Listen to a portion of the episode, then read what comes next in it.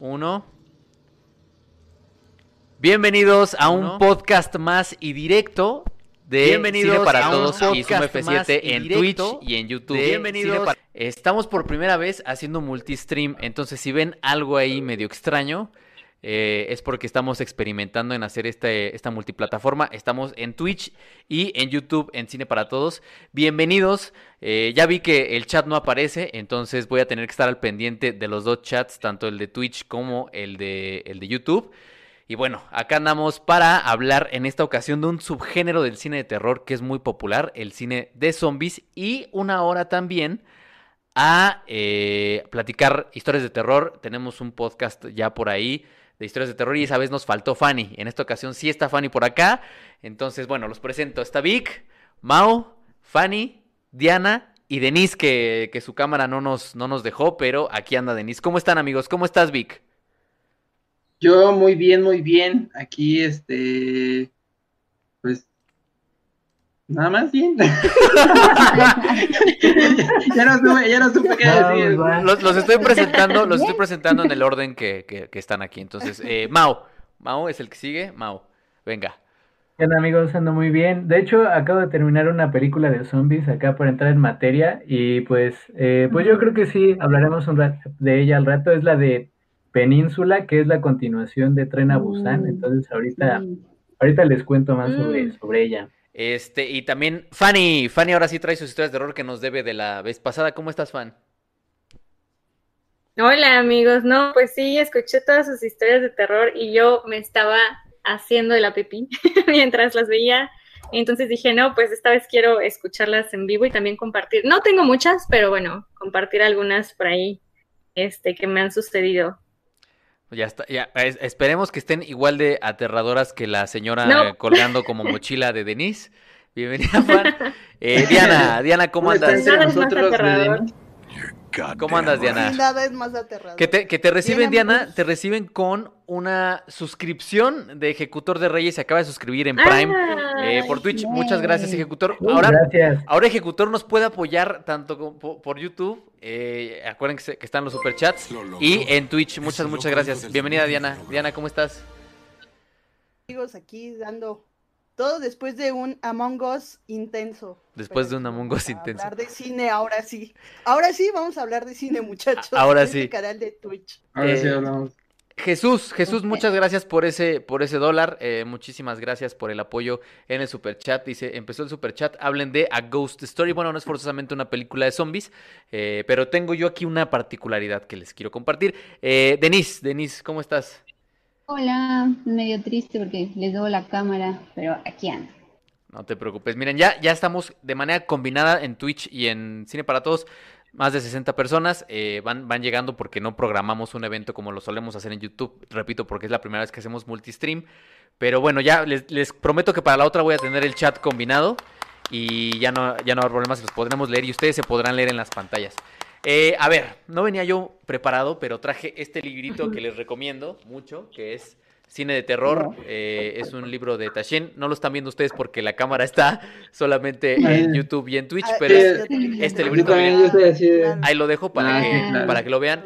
Eh, a mí me costó Back. 250 pesitos y es un, es un libro hermoso que hace toda la división en las distintas subcategorías o subgéneros que tiene este maravilloso género que tanto amo.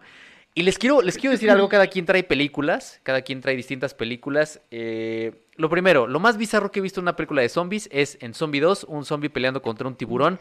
Si buscan el clip en YouTube, ahí lo van a encontrar.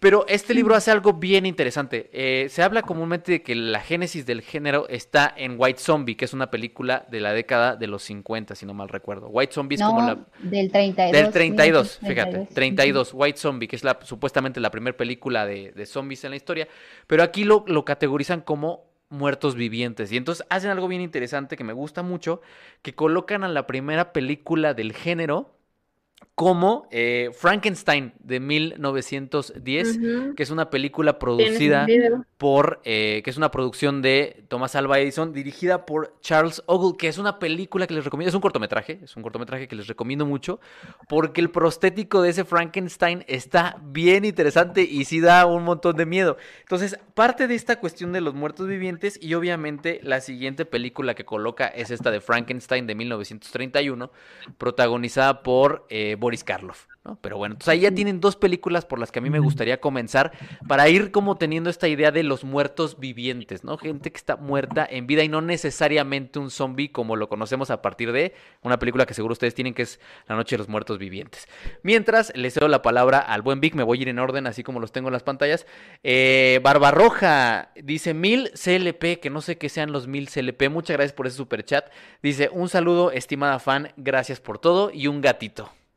Mm, ¿Qué son, Ah. Ah, ¿qué son los CLP? No- Saludos. No, no- no sé qué sea. Creo que es moneda colombiana o algo así. no Moneda colombiana. Eh, bueno.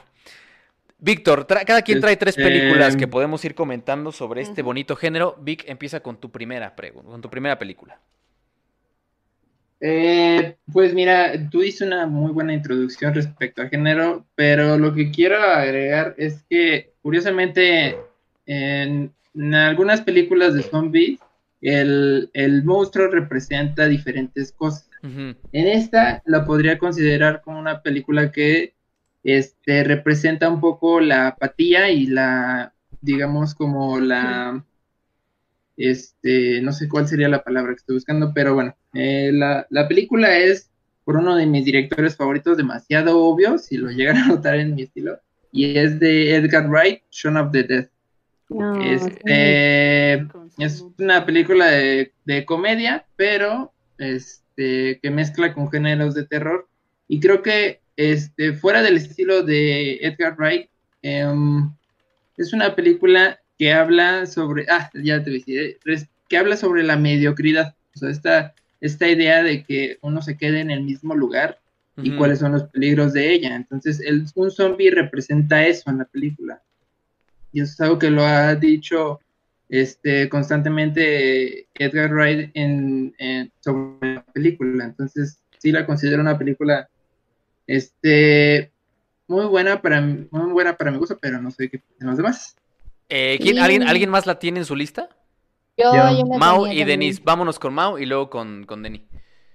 Sí, yo, yo creo que es, bueno, esta que es la, la entrega inicial de la trilogía del corneto, porque es aquí donde se comienza a ver ese, pues ese prop, ese gag, ¿no? Del chiste de, de que se les antoja un corneto. Yo creo que es una película también muy ingeniosa, porque como bien dice Vicky, es una película sobre la, sobre la mediocridad. Para él yo también lo interpreto como una película sobre, pues, el ser ordinario, no necesariamente ser mediocre, sino ser ordinario, porque porque el, el personaje constantemente se siente como insuficiente, se siente, eh, o sea, que nadie, o sea, nada le sale bien y solamente tiene a su amigo y también porque tiene problemas con la, con la novia y demás y la mamá.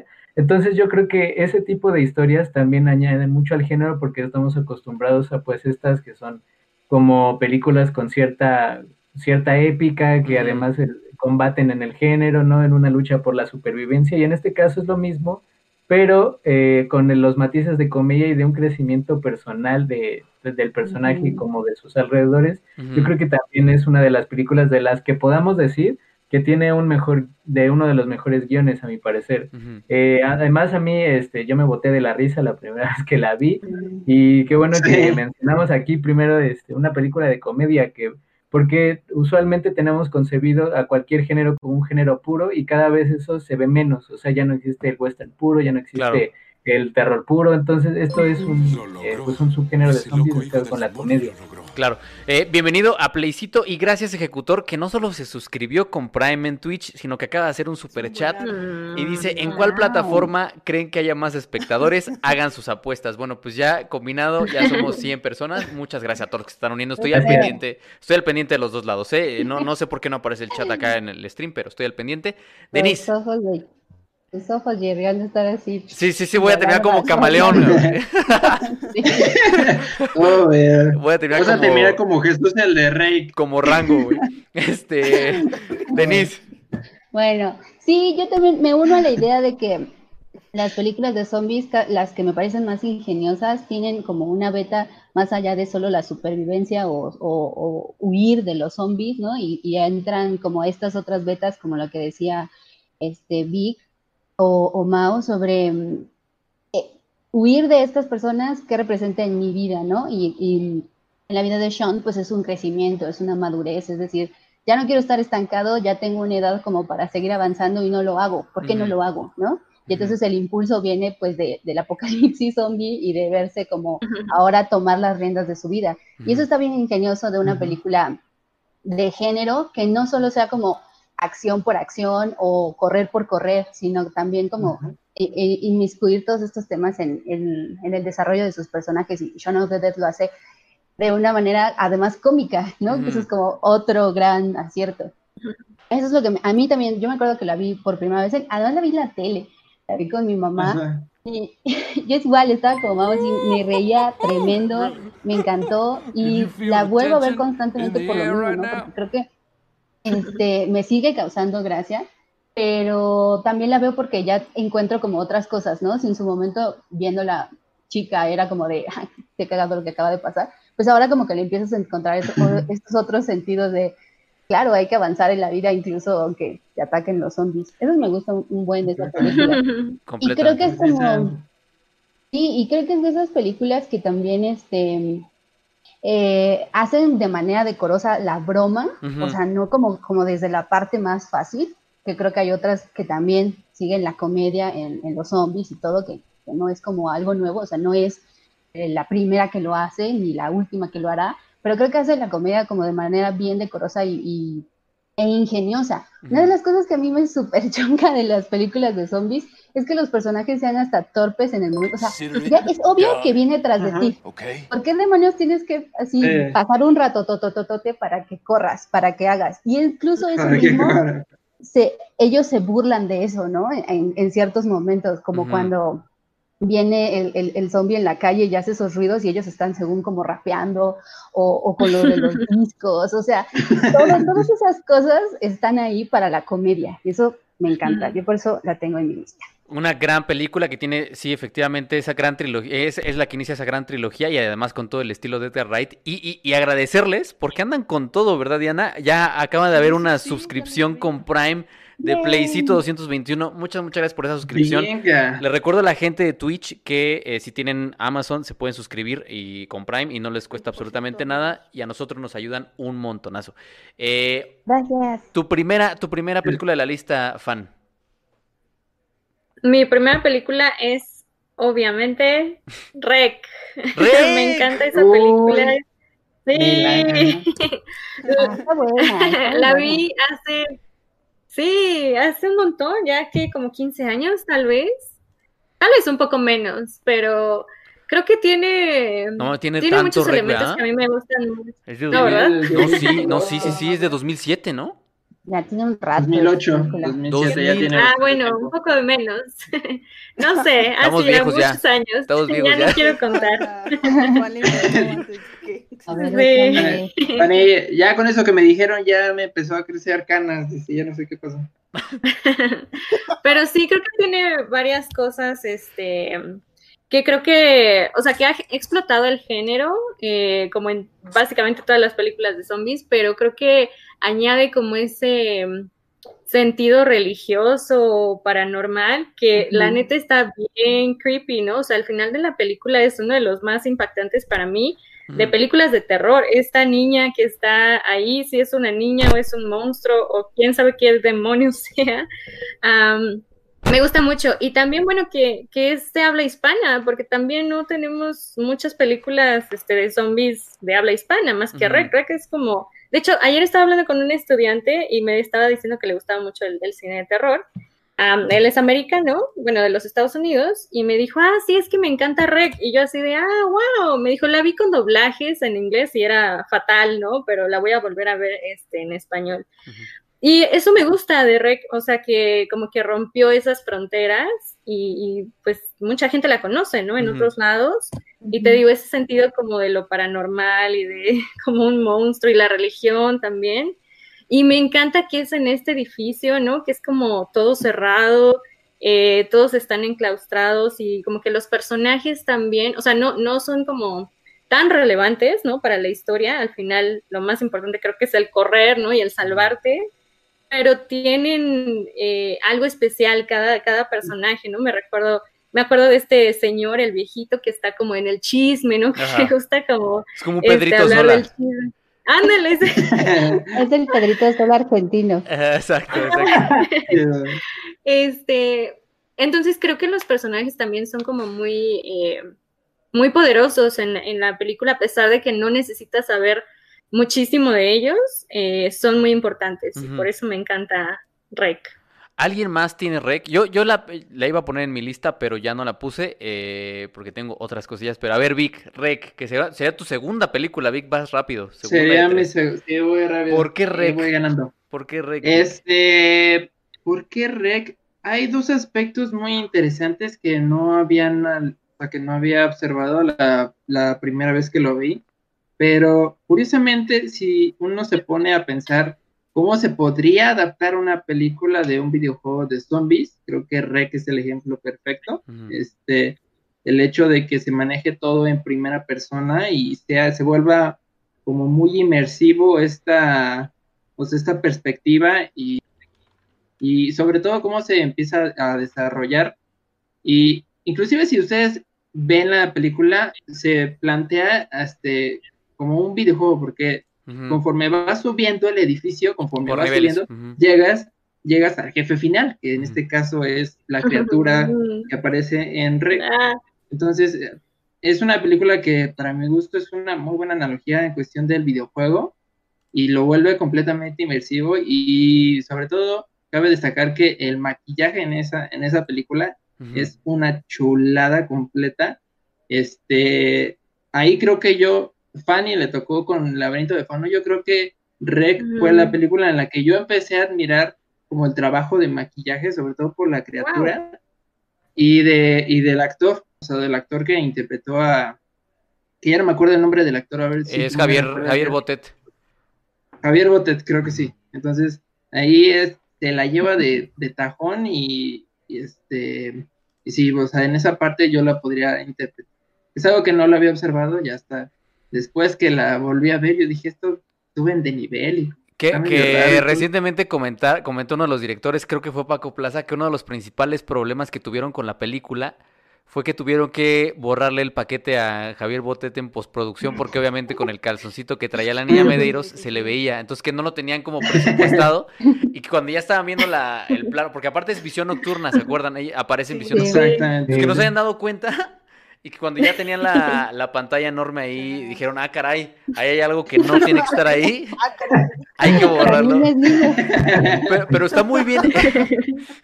Está muy bien hecho el trabajo porque no se nota, genuinamente no se ve, no. se ve este, pues nada de eso, no, no, ni siquiera parece que tenga algún tipo de retoque digital o algo así. Mm, este, pero bueno, Rec, esa es la siguiente película. Diana, tu primera película. Eh, mi primera película es mexicana. Eh, no sé si sea la única de género de zombies, pero yéndome a lo que decías Jerry de la introducción sobre el zombie o retomando lo de Big, que cada eh, visión del cineasta tiene varias lecturas hacia el al monstruo. Eh, me parece que Halley de Sebastián Hoffman, aunque él no la ah. considere como película de género, creo que reinterpreta muy bien el género de zombies, porque es en 2012 yo creo que para 2012, no sé qué películas de zombies eh, hayan salido, pero creo que eh, se tiene una visión del zombie que es rápido, que, es violento. Entonces, me parece muy acertado lo que hace Sebastián Hoffman, que te retrata un zombie desde su visión, de cómo él eh, como muerto viviente que se da cuenta que se está pudriendo poco a poco, vive el día a día. Y me parece una crítica a la sociedad, a la soledad del mexicano muy buena. Eh, aparte, también el maquillaje es muy bueno, los sonidos que, que le estaba viendo ayer justamente, los sonidos están ahí para incomodarte, o sea, creo que los sonidos eh, están un poco más de decibeles, no sé cuánto, cuánto más altos estén, pero el, el, se le, en algún momento se le pega la ropa a la piel y entonces se escucha como, como se está Mm. sacando la ropa poco a poco y se Oh. escucha como ese crujido. Mm, Es- entonces es algo que me gustó muchísimo. Ah, la película no es muy entretenida, no, sí, no. no tiene secuencias de acción, Sí, sí. Nada, sí, no. No estrena Eh, Busan, no estrena no- Busan. no, no estrena Busan, casi no tiene diálogos eh, y de por sí el movimiento del, del actor, que se me fue su nombre, es muy lento, pero creo que si le pones mucha atención y, y vas mentalizado que no vas a ver una película de acción con sangre, porque no, en ningún momento sale, sale sangre, pero sale poca y es del muerto, en ningún momento muerde a nadie. O sea, precisamente porque ese, e- ese era su, su visión, supongo que su objetivo, mostrarnos como lo que mencionaba Jerry, este Frankenstein moderno Mm, que no nadie lo no puede vivir en una sociedad eh, y se tiene que ir a- a- al Polo Norte a, a vivir porque pues ya no sirve en esta sociedad, ya está muerto. Eh, y me gustó mucho, no sé, creo que... Hal- la- sí, que es la primera película, bueno, no sé si, si tengan mm, más. sí, la la, ópera prima. Sí. y, y es mexicana, ¿no? Ahí también para que luego no digan que no tenemos. Tenemos poquito, pero sí tenemos. Este. Y de hecho, de hecho, de, a partir de esa película se creó la distribuidora Piano, porque le Sí. hicieron una jugarreta por Oh. ahí, que dijo, no, hasta aquí, y eso le provocó que creara su propia distribuidora. Y Y que Vic. Ya. Eh, y... Ah, es que dijo Vic. Y. ¿Qué onda, Vi? Ah, sí, sí, sí. Y es que me, me, me- lo- se me desconectaron, no sé, porque... Yo, dije, el, el Vic, continúen. el Vic se está convirtiendo en zombie. Y, y- maldita sea, este, No, no, no. muchas, muchas gracias a, empezó. andan peleando entre. Twitch y, y YouTube. a ver en dónde hay más gente. Eh, muchas gracias a Ah. Fernando Palomino por esos dos PEN, que es moneda peruana, supongo, porque dice saludos desde Perú. Eh, muchas, muchas gracias por el apoyo en Superchats. Acuérdense que cuando hay. Superchats, estos videos van sin este sin ads, sin- Publicidad. Sin, publicidad. Ujú. Entonces, muchas gracias a toda la gente que nos Sí. está apoyando con Superchats. Eh, yo voy a hacer un poquito trampa porque sí quiero hablar de una obra que me parece muy destacada. Me voy a, y, y me voy a saltar hasta, hasta la época contemporánea. Eh, voy a hablar de la primera temporada de The Walking Dead, que me parece que es la mejor. Esa primera temporada creo que es lo mejor que se ha hecho de zombies en serie. Y creo que eso se lo debemos a quien estuvo detrás de esa primera temporada como showrunner, que es Frank Darabont. A Frank Darabont se le atribuye eh, la única película que en algún momento le ha llegado, según críticos expertos, a competir a Ciudadano Kane por esa mejor película del cine, y, a- y al padrino, por esa mejor película del cine estadounidense, que es Shawshank Redemption, que es una adaptación basada en una obra de Stephen King. Y que además también tiene eh, otra adaptación de King, que es The Green Mile, que, que acá le pusieron milagros inesperados por alguna razón que no comprendo. Este, supongo que pensaban que así iban a vender más. Y que tiene también una película que para mí es eh, de las mejores películas de, de serie B, porque sí, sí, creo que sí tiene mucho de la serie B, que es La Niebla, The Mist, que aquí le pusieron sobrenatural, eh, también por alguna razón que no comprendo. Un tiro con los nombres. Sí, dijeron, en lugar de ponerle la niebla, vamos a ponerle sobrenatural. Y bueno, este señor es, es un genio y él tenía esta visión de trasladar esta, esta obra de Robert Kirkman a la pantalla. Y entonces hace una primera temporada de seis episodios. Que si ustedes ven ese, ese bloque de seis episodios, es una de las mejores cosas de zombies que se han hecho en la Sí. historia del género. Esos primeros seis episodios son una maravilla. El grave problema fue que para la segunda temporada, eh, bueno, Frank Darabont quería seguir con esa idea de hacer temporadas cortas, cinco capítulos, seis capítulos, para cuidar presupuesto y para cuidar narrativa.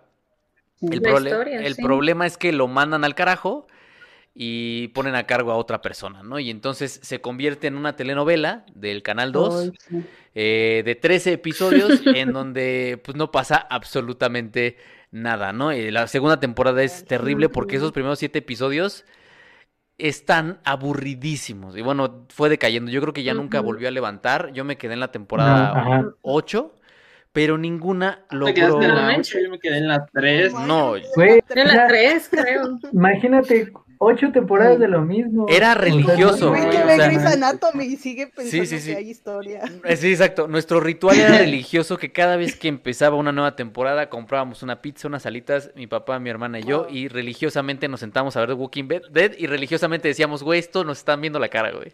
o sea, Sí, religiosamente. Devuelve mi dinero pirata. Casi, Sí, sí, sí, sí, sí. Y religiosamente eh, nos sentíamos defraudados cada que alguien moría de una manera muy estúpida, porque se fue haciendo tradición que la gente moría de formas muy estúpidas. Eh, pero bueno, la primera temporada es una maravilla y creo que se le debe a ese gran cineasta, porque me parece un gran cineasta, que es Frank Darabont. Eh, muchas gracias a toda la gente que se está uniendo por Twitch. Si ustedes están viendo, sí aparecen las notificaciones de la gente que se está uniendo en Twitch. Entonces, eso me alegra muchísimo. Muchas, muchas gracias. Ya somos de forma combinada más de 160 personas. Entonces, Sí, muchas gracias. Eh, Vic, tu tercer película de zombies, porque tú ya, tú vas rápido, güey. Tú vas como los zombies de 28 Yo días después. Tú vas soy leyenda. como los de Guerra Mundial Z, vas corriendo. Mundial precoz en esto de las críticas. Uy, sí, claro. Venga, Este, venga, Vic. A ver, yo voy a hacer también trampa y no, No, va a ser una no, película, ¿qué es sino Cámara, una, no, sí. pues no. que- Pero bueno, eh, yo voy a hacer, y es, o sea, podría, le hicieron película, pero me voy a mencionar al cortometraje Cargo, este, Mm, que lo pueden sí. ver en YouTube. Con, Este, protagonizado por Martin Freeman. sí. eh, la película de Cargo es, o sea, es Por Frodo que está en Bolsón. Netflix, Ajá. por Frodo Bolsón. Ah, no, protagonizada Bilbo, Bilbo, Bilbo, Bolsón. perdón. Bilbo, Pero- Bilbo Bolsón. Bilbo, Bolsón, es sí, verdad. Bilbo Bolsón. Este, pero yo voy a mencionar más al cortometraje australiano, que es, es breve, creo que dura este bien, Vic, muy 10 bien. minutos, si no es que menos.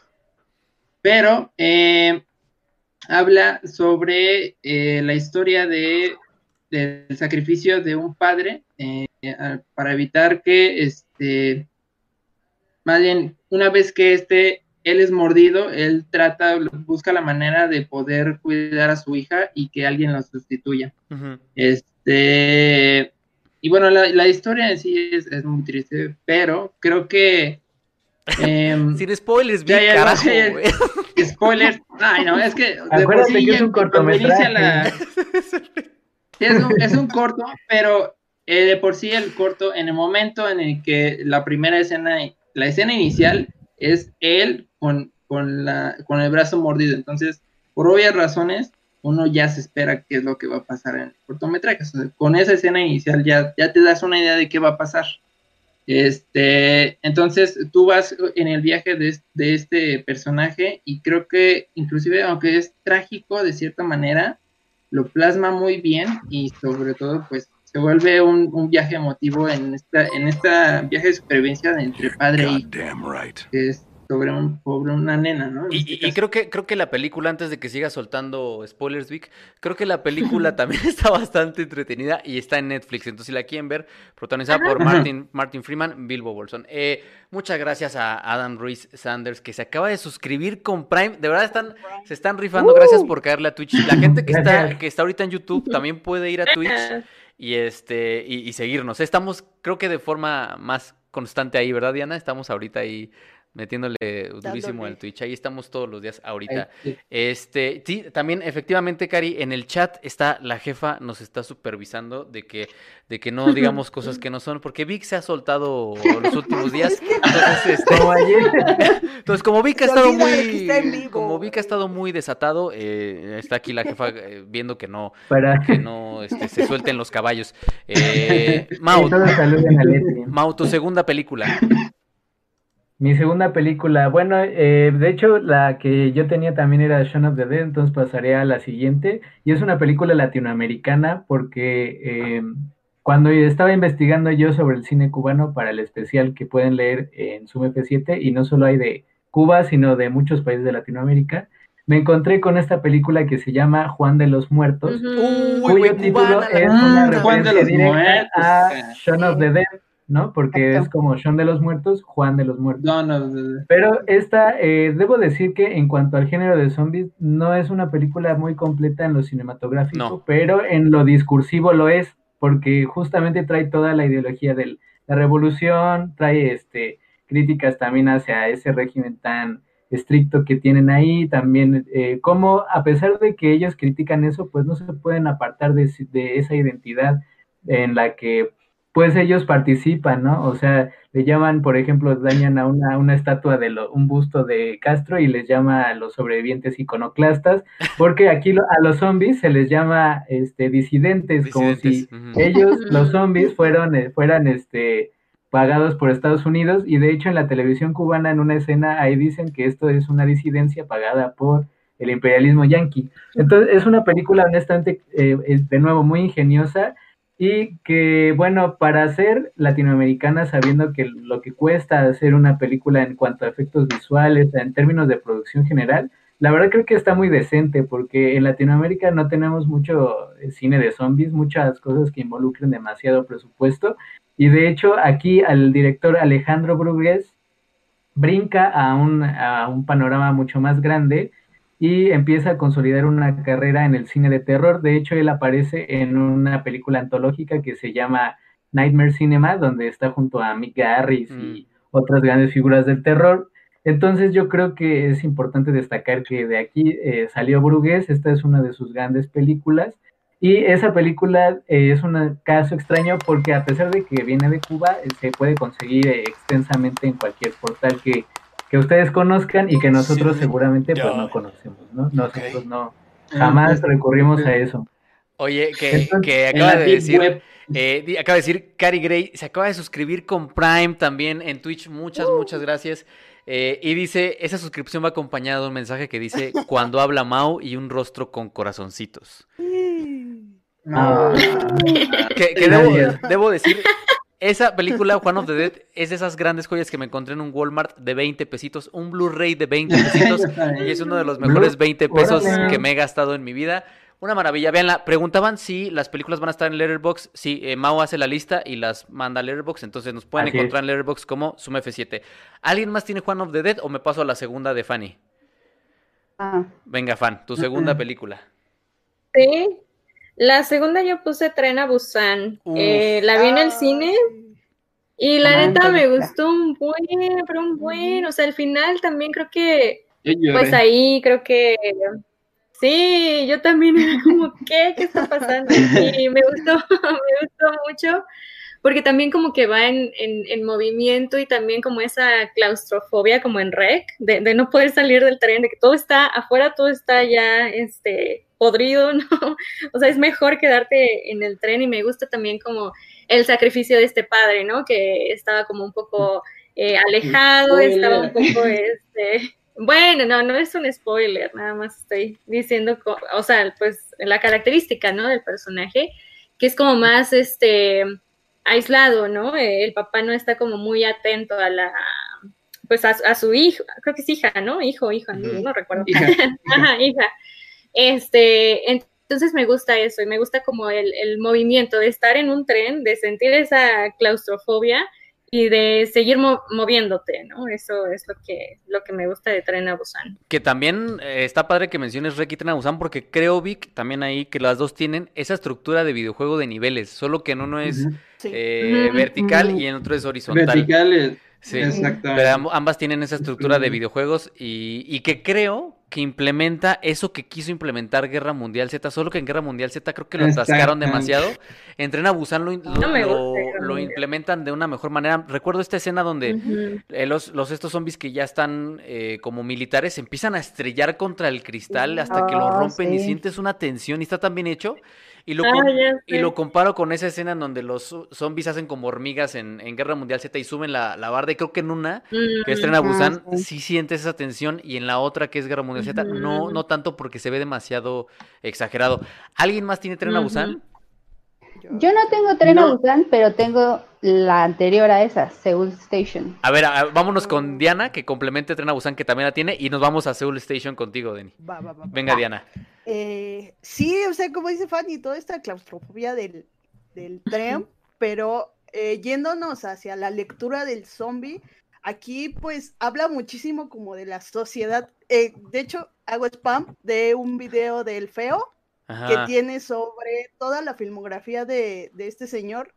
Y justo él menciona esta parte de cómo a través de los personajes puedes ver eh, el tipo de sociedad que es Corea, ¿no? Eh, que es individualista y cómo a través de la película obligan a los personajes a ayudarse entre sí mismos, a ver a través del otro, eh, pues, pues, que, güey, juntos vamos a sobrevivir, si no, pues nadie va a sobrevivir aquí y al final, no, no les voy a decir el final, pero pues el final es, es eso, ¿no? Termina ganando, termina ganando la colectividad sobre la individualidad. Y creo que eso es Ajá. El, el, video del feo, nada más para quien lo quiera ver, se llama eh, Tren a Busan, una alegoría de nuestros días. Ahí para quien sí, porque creo que creo que el zombie, más que darnos miedo. A ver, eh, mira, de chiquita sí yo le tenía miedo al zombie como, como monstruo, ¿no? De que te fuera a matar y que, y que ya, eh, más que matar, sino el, el hecho de correr de él, creo que es lo que más me daba miedo. Ahora, el hecho de estar en una sociedad tan eh, alienada, creo que es lo que me da más miedo. Y creo que por eso Tren Busan me da más miedo porque en algún, en algún momento de la película el papá le dice, deja de pensar en los demás y es momento de pensar en ti. Y es como de, no.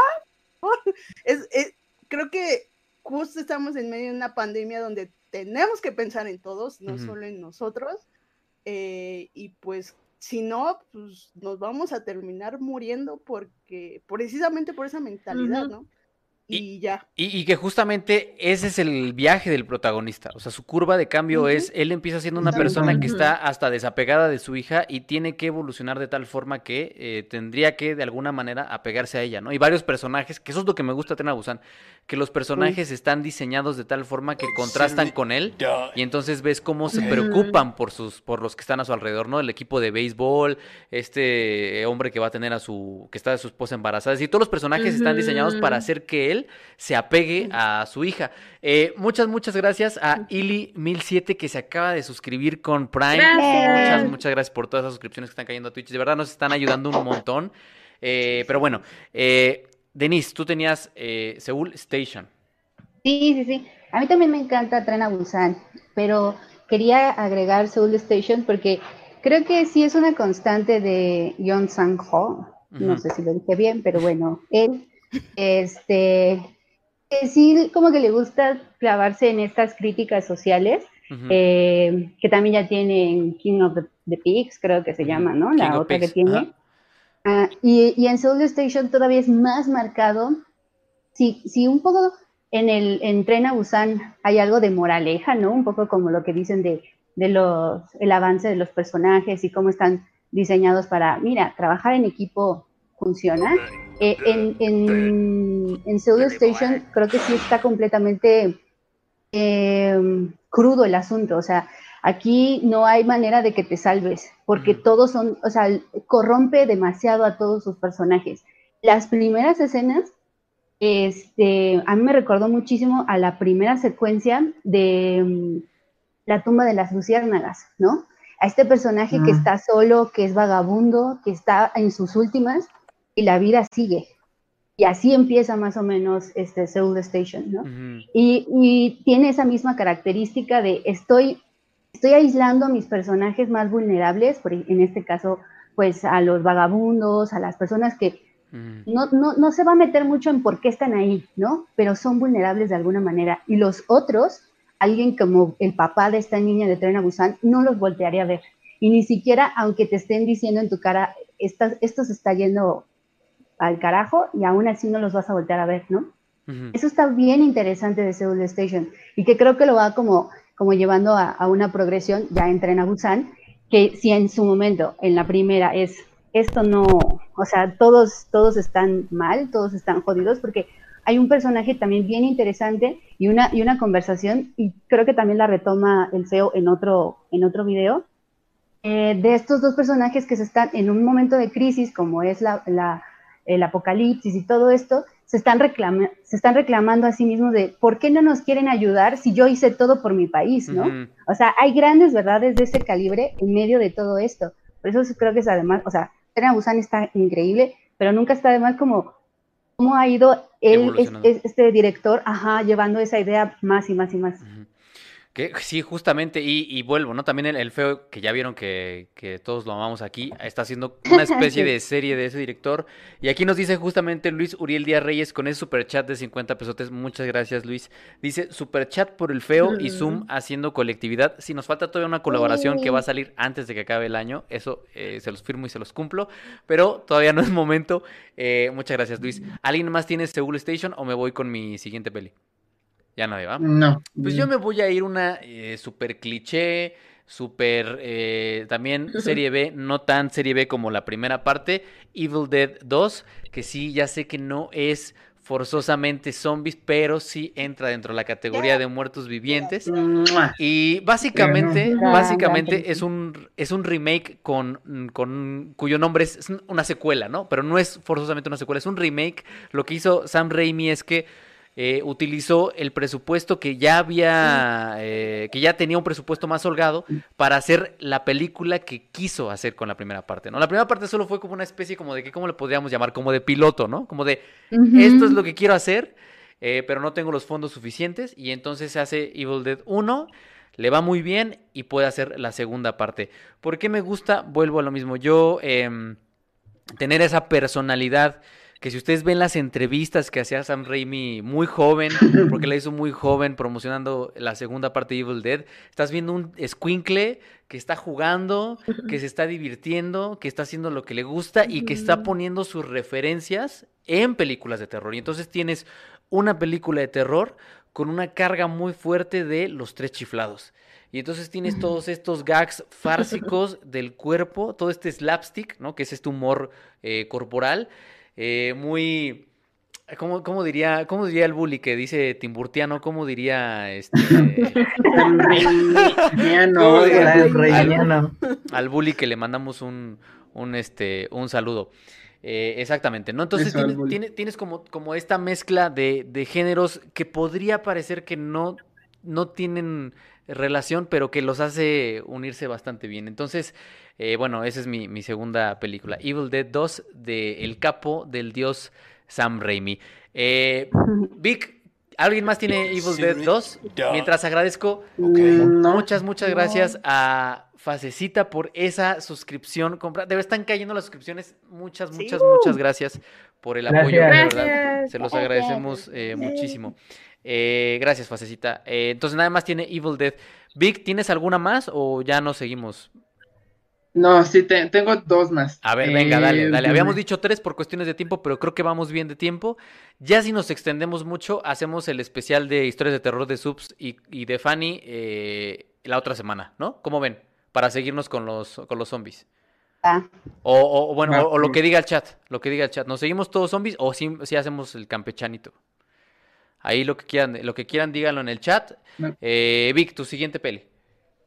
Este, mi siguiente peli la tengo aquí en Blu-ray, hasta la muestro, pero eh, posiblemente no es una película que a mucha gente le guste, pero creo que yo lo encontré algo personal y es una película, podría considerar la última gran película de Will Smith, pero para mi gusto, pero este, y es Soy leyenda.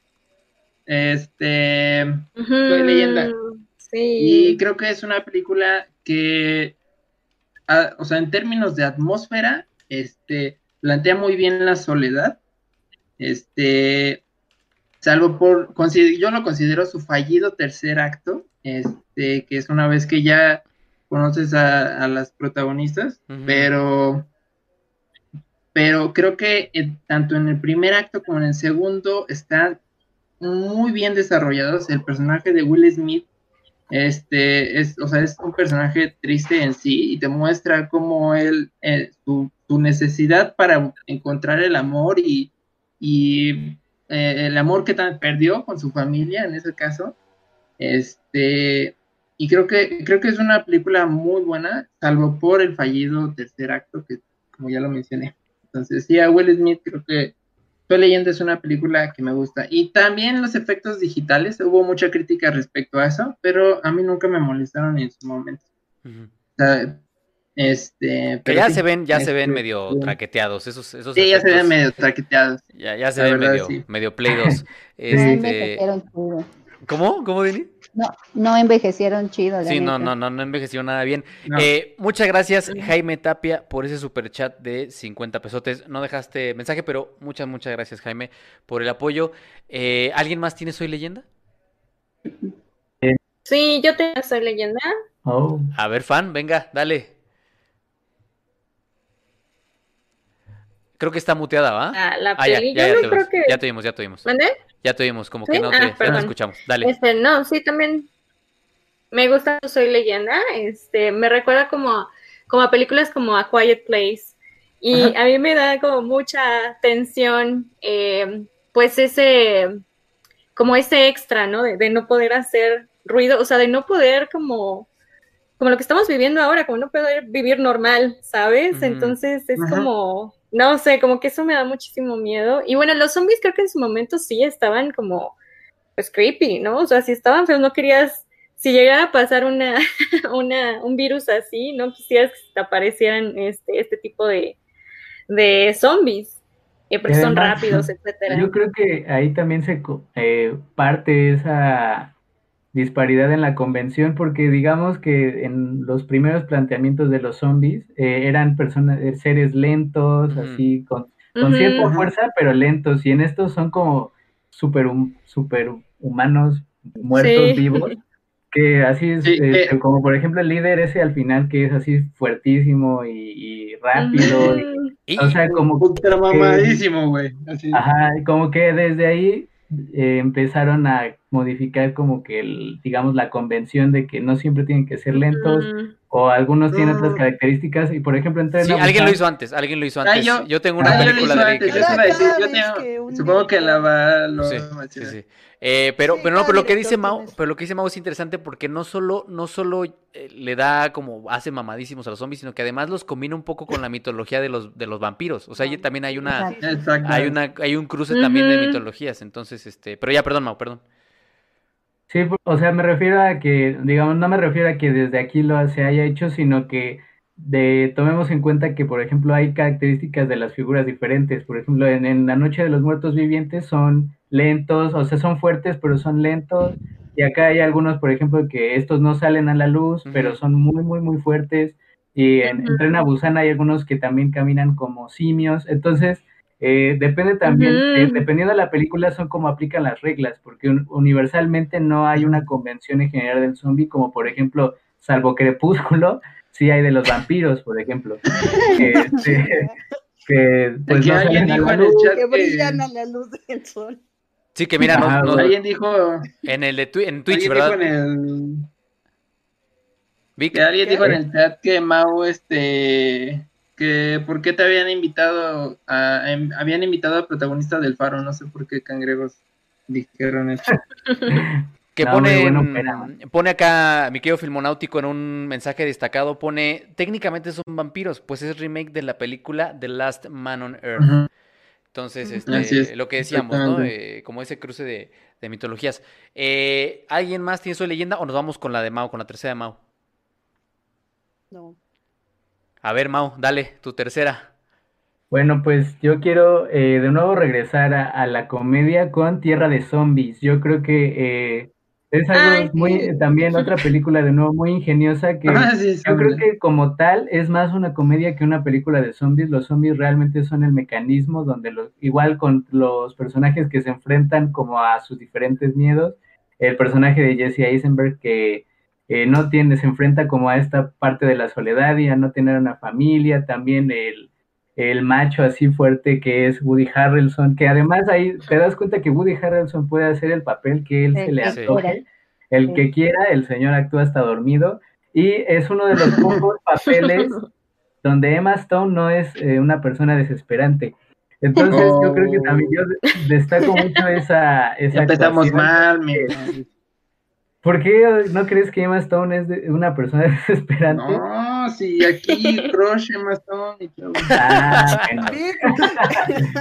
Entonces yo, creo que es una película también muy divertida eh, y, y, esta, por ejemplo, aquí la convención de los zombies es que son lentos, son muy torpes, o sea, realmente el peligro no se siente como tal en cuando se los enfrentan, salvo en las secuencias climáticas, por ejemplo, en este caso en la de en el parque de diversiones, no se siente realmente un peligro porque ese finalmente no es el objetivo, pero a fin de cuentas une muy bien tanto los el núcleo de la comedia como el del cine de zombies. Entonces a mí me gusta mucho la película, además en la televisión por cable la pasan y la pasan y la pasan y la pasan.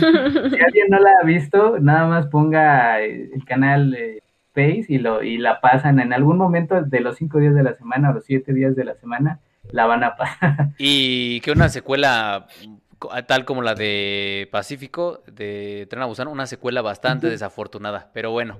sí, yo también creo que no es buena. Ese es otro tema. Eh, Diana, tu siguiente película. ¿O alguien más tenía Zombieland? No. Tu siguiente película. Yo también, pero ya no. ¿Qué más agrego de, lo que dijo? yo supongo que Jerry va a mencionar. Un excelente, un excelente product placement de los Twinkies, ¿no? Así oh, sí. que además eh, estaba pensando la otra vez mi mamá me dijo que ya no había visto los Twinkies y de verdad yo ya tampoco los he visto. No, sé si alguien, este... Sí hay todavía. ¿Todavía? hace, hace como cuatro meses yo la vi y dije, quiero un Twinkie. Sí, y compré en Walmart. Pero, y los, acá, este, Acá, acá en, Pero como submarinos, ¿no? es otra Ajá, exactamente. Pero ah, decir, aquí en México los trae Marinela, como ya los compró, entonces. Que Marinela, no está patrocinando este podcast, pero si quieres. No, ¿eh? Este, aquí estamos, aquí estamos. Yo había oído que, que estaba pensado para una serie, la de Zombieland. Sí. Algo así. Sí, sí, sí. Sí, se está pensando para hacer una serie. No, no, no, nació serie. O sea, se había pensado originalmente para serie.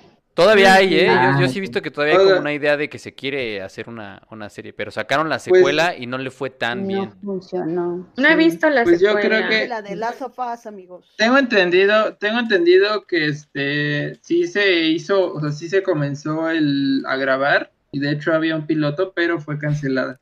Miren, acá, de, acaba de caer un super chat de Tonatiu Aguilar de 20 pesos. Muchas gracias, Tonatiu. Dice, ya no me suscribo en Twitch. Gracias. Dice, ya no me suscribo en Twitch por el Mau y Emma.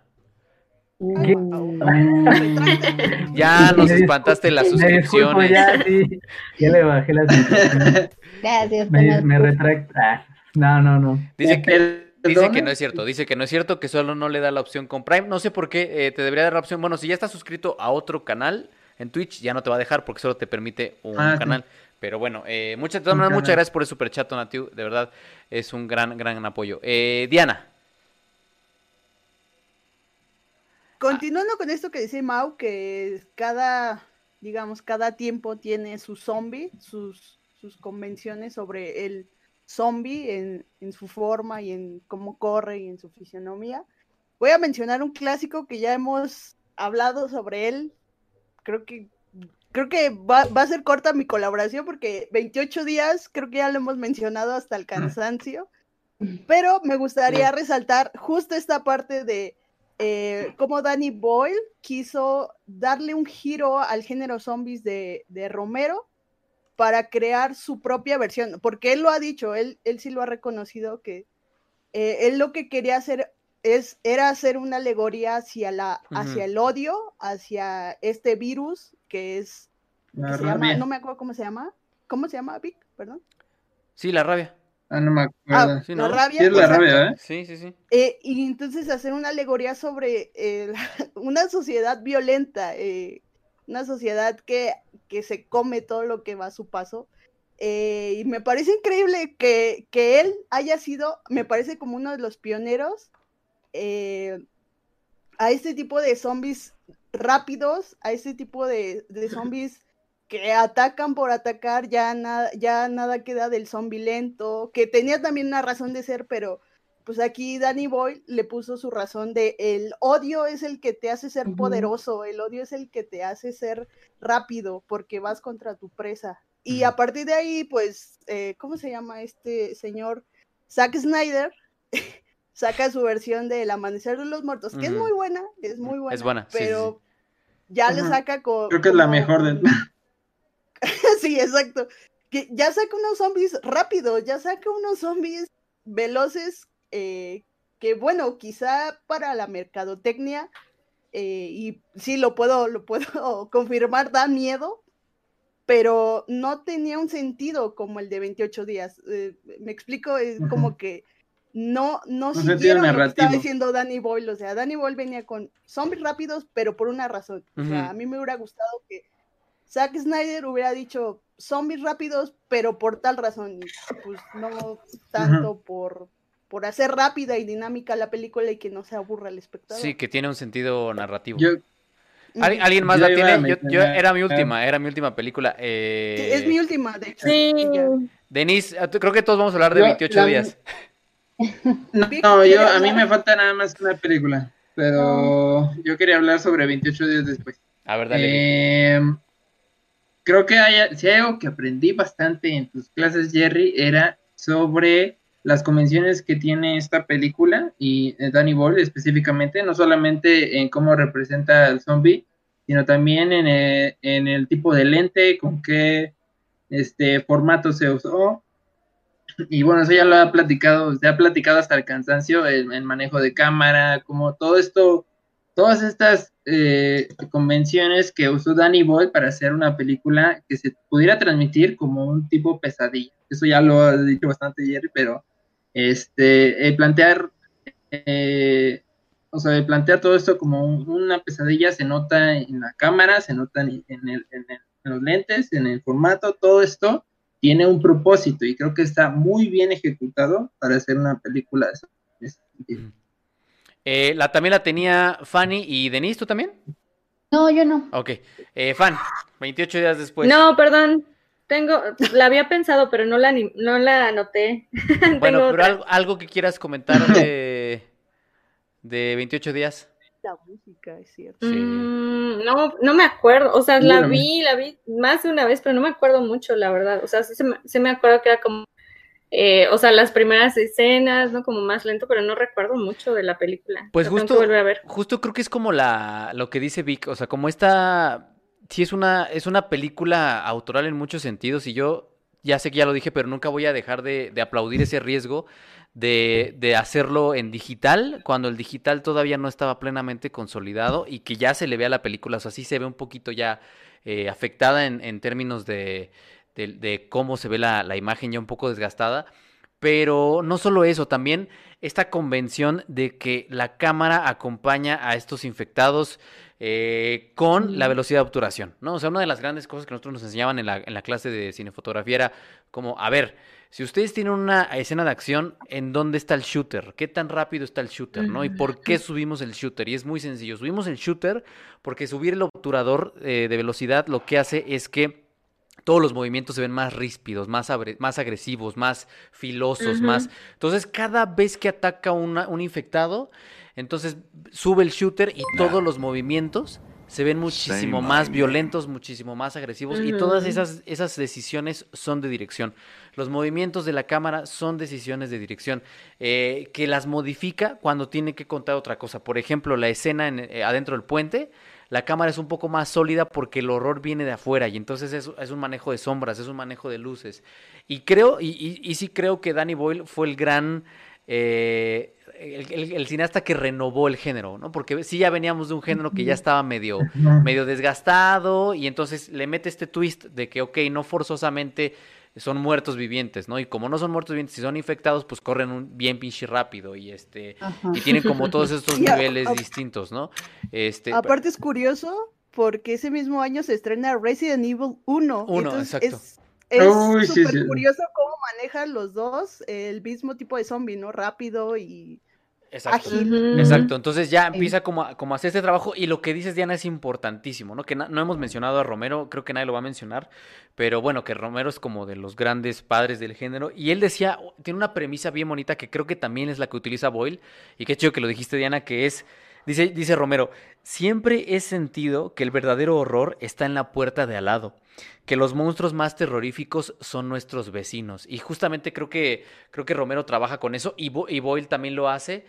Y bueno, una secuela bastante buena, bastante interesante, que es 28 semanas después. A mí me gusta mucho con Robert Carlyle, que ya lo había utilizado en ah, Trainspotting, que no, no, la dirige Boyle, eh, pero la dirige un uruguayo. La, dirige un uruguayo, creo que si no mal recuerdo.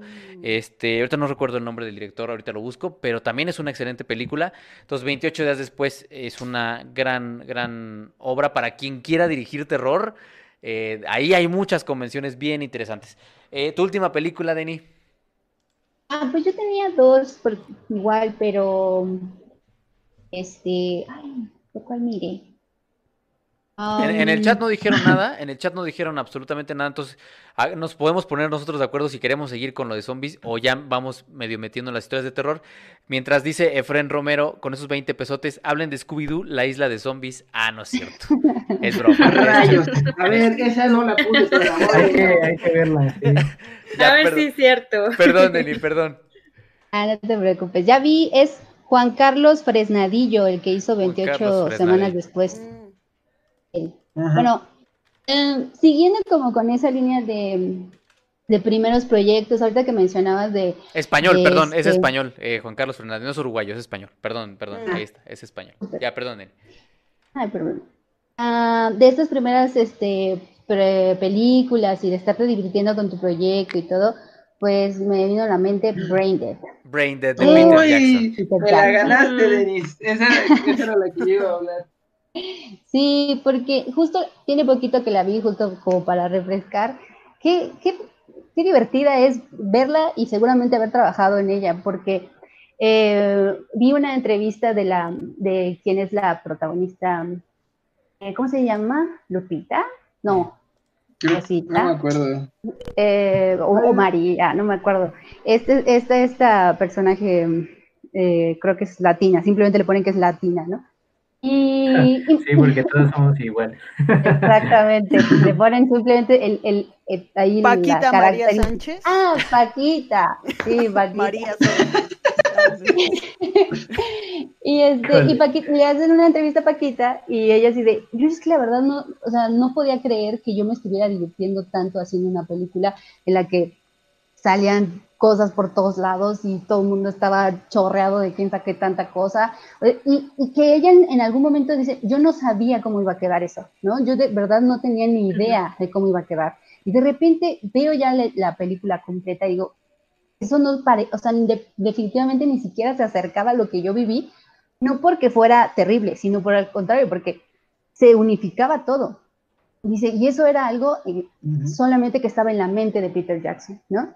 Y que algo que le, que le gustó mucho de haber trabajado con él fue que dice, Peter Jackson no trabaja con alguien que no considere su amigo, ¿no? Y eso estuvo bien padre, ¿no? Porque ella, de que la conoció en otro proyecto ajeno, ni siquiera es la primera vez que trabajó con él, y que conociéndolo fue como de, oye, te invito a, a comer, o te invito a no sé qué, dijo, yo sé que esta persona no me está tirando la onda, ¿no? Entonces, como, ¿por qué me está invitando? Y se, y se dio cuenta de eso, él quería conocerme como, como persona, más allá de como actriz, para poder trabajar conmigo, porque me di cuenta de que él no trabajaba con alguien que no fuera su amigo. Entonces, como de qué interesante que un proyecto termine siendo esto, ¿no? O sea, tu visión más tus cuates, más divertirte y termine siendo lo que es, ¿no? Que para mí es una gran película con las mismas características, ¿no? De crecer a través de una cosa tremenda, ¿no? De todo un shock, eh, este, este personaje también súper asqueroso, que es el tío, que, es el antagónico, ¿no? O sea, eh, no sé, tiene como el elemento que habíamos dicho de, que la historia no está solo porque sí, sino como que mm. tiene ahí un trasfondo con sus personajes, más la diversión, entonces me parece un gran combo. Que ya lo mencionó, ya lo mencionó Filmonáutico y después eh, Diana y luego el Vic. el dato, ¿no? De que en España se llamó Tu madre se ha comido a mi perro eh, por alguna por alguna razón ah, no, porque es una frase, es una frase que dice Paquita. Es una frase que sale en la película, pero pero, es estas cosas, para lo que me refiero es como de o sea, A ver, ¿no? Ajá, o sea, la cabeza de quién, de tantas cosas que se pueden hacer, eh, el agente de publicidad y de mercadotecnia dice, hay que ponerle esa frase, ¿no? En lugar de otra cosa. Eh, pero perdón, ya, ya, perdón. Sí, pues nada más. Vas ah, No, vas, vas, vas. No, no, no, yo, lo mío es una tontería, vas, acaba tu idea.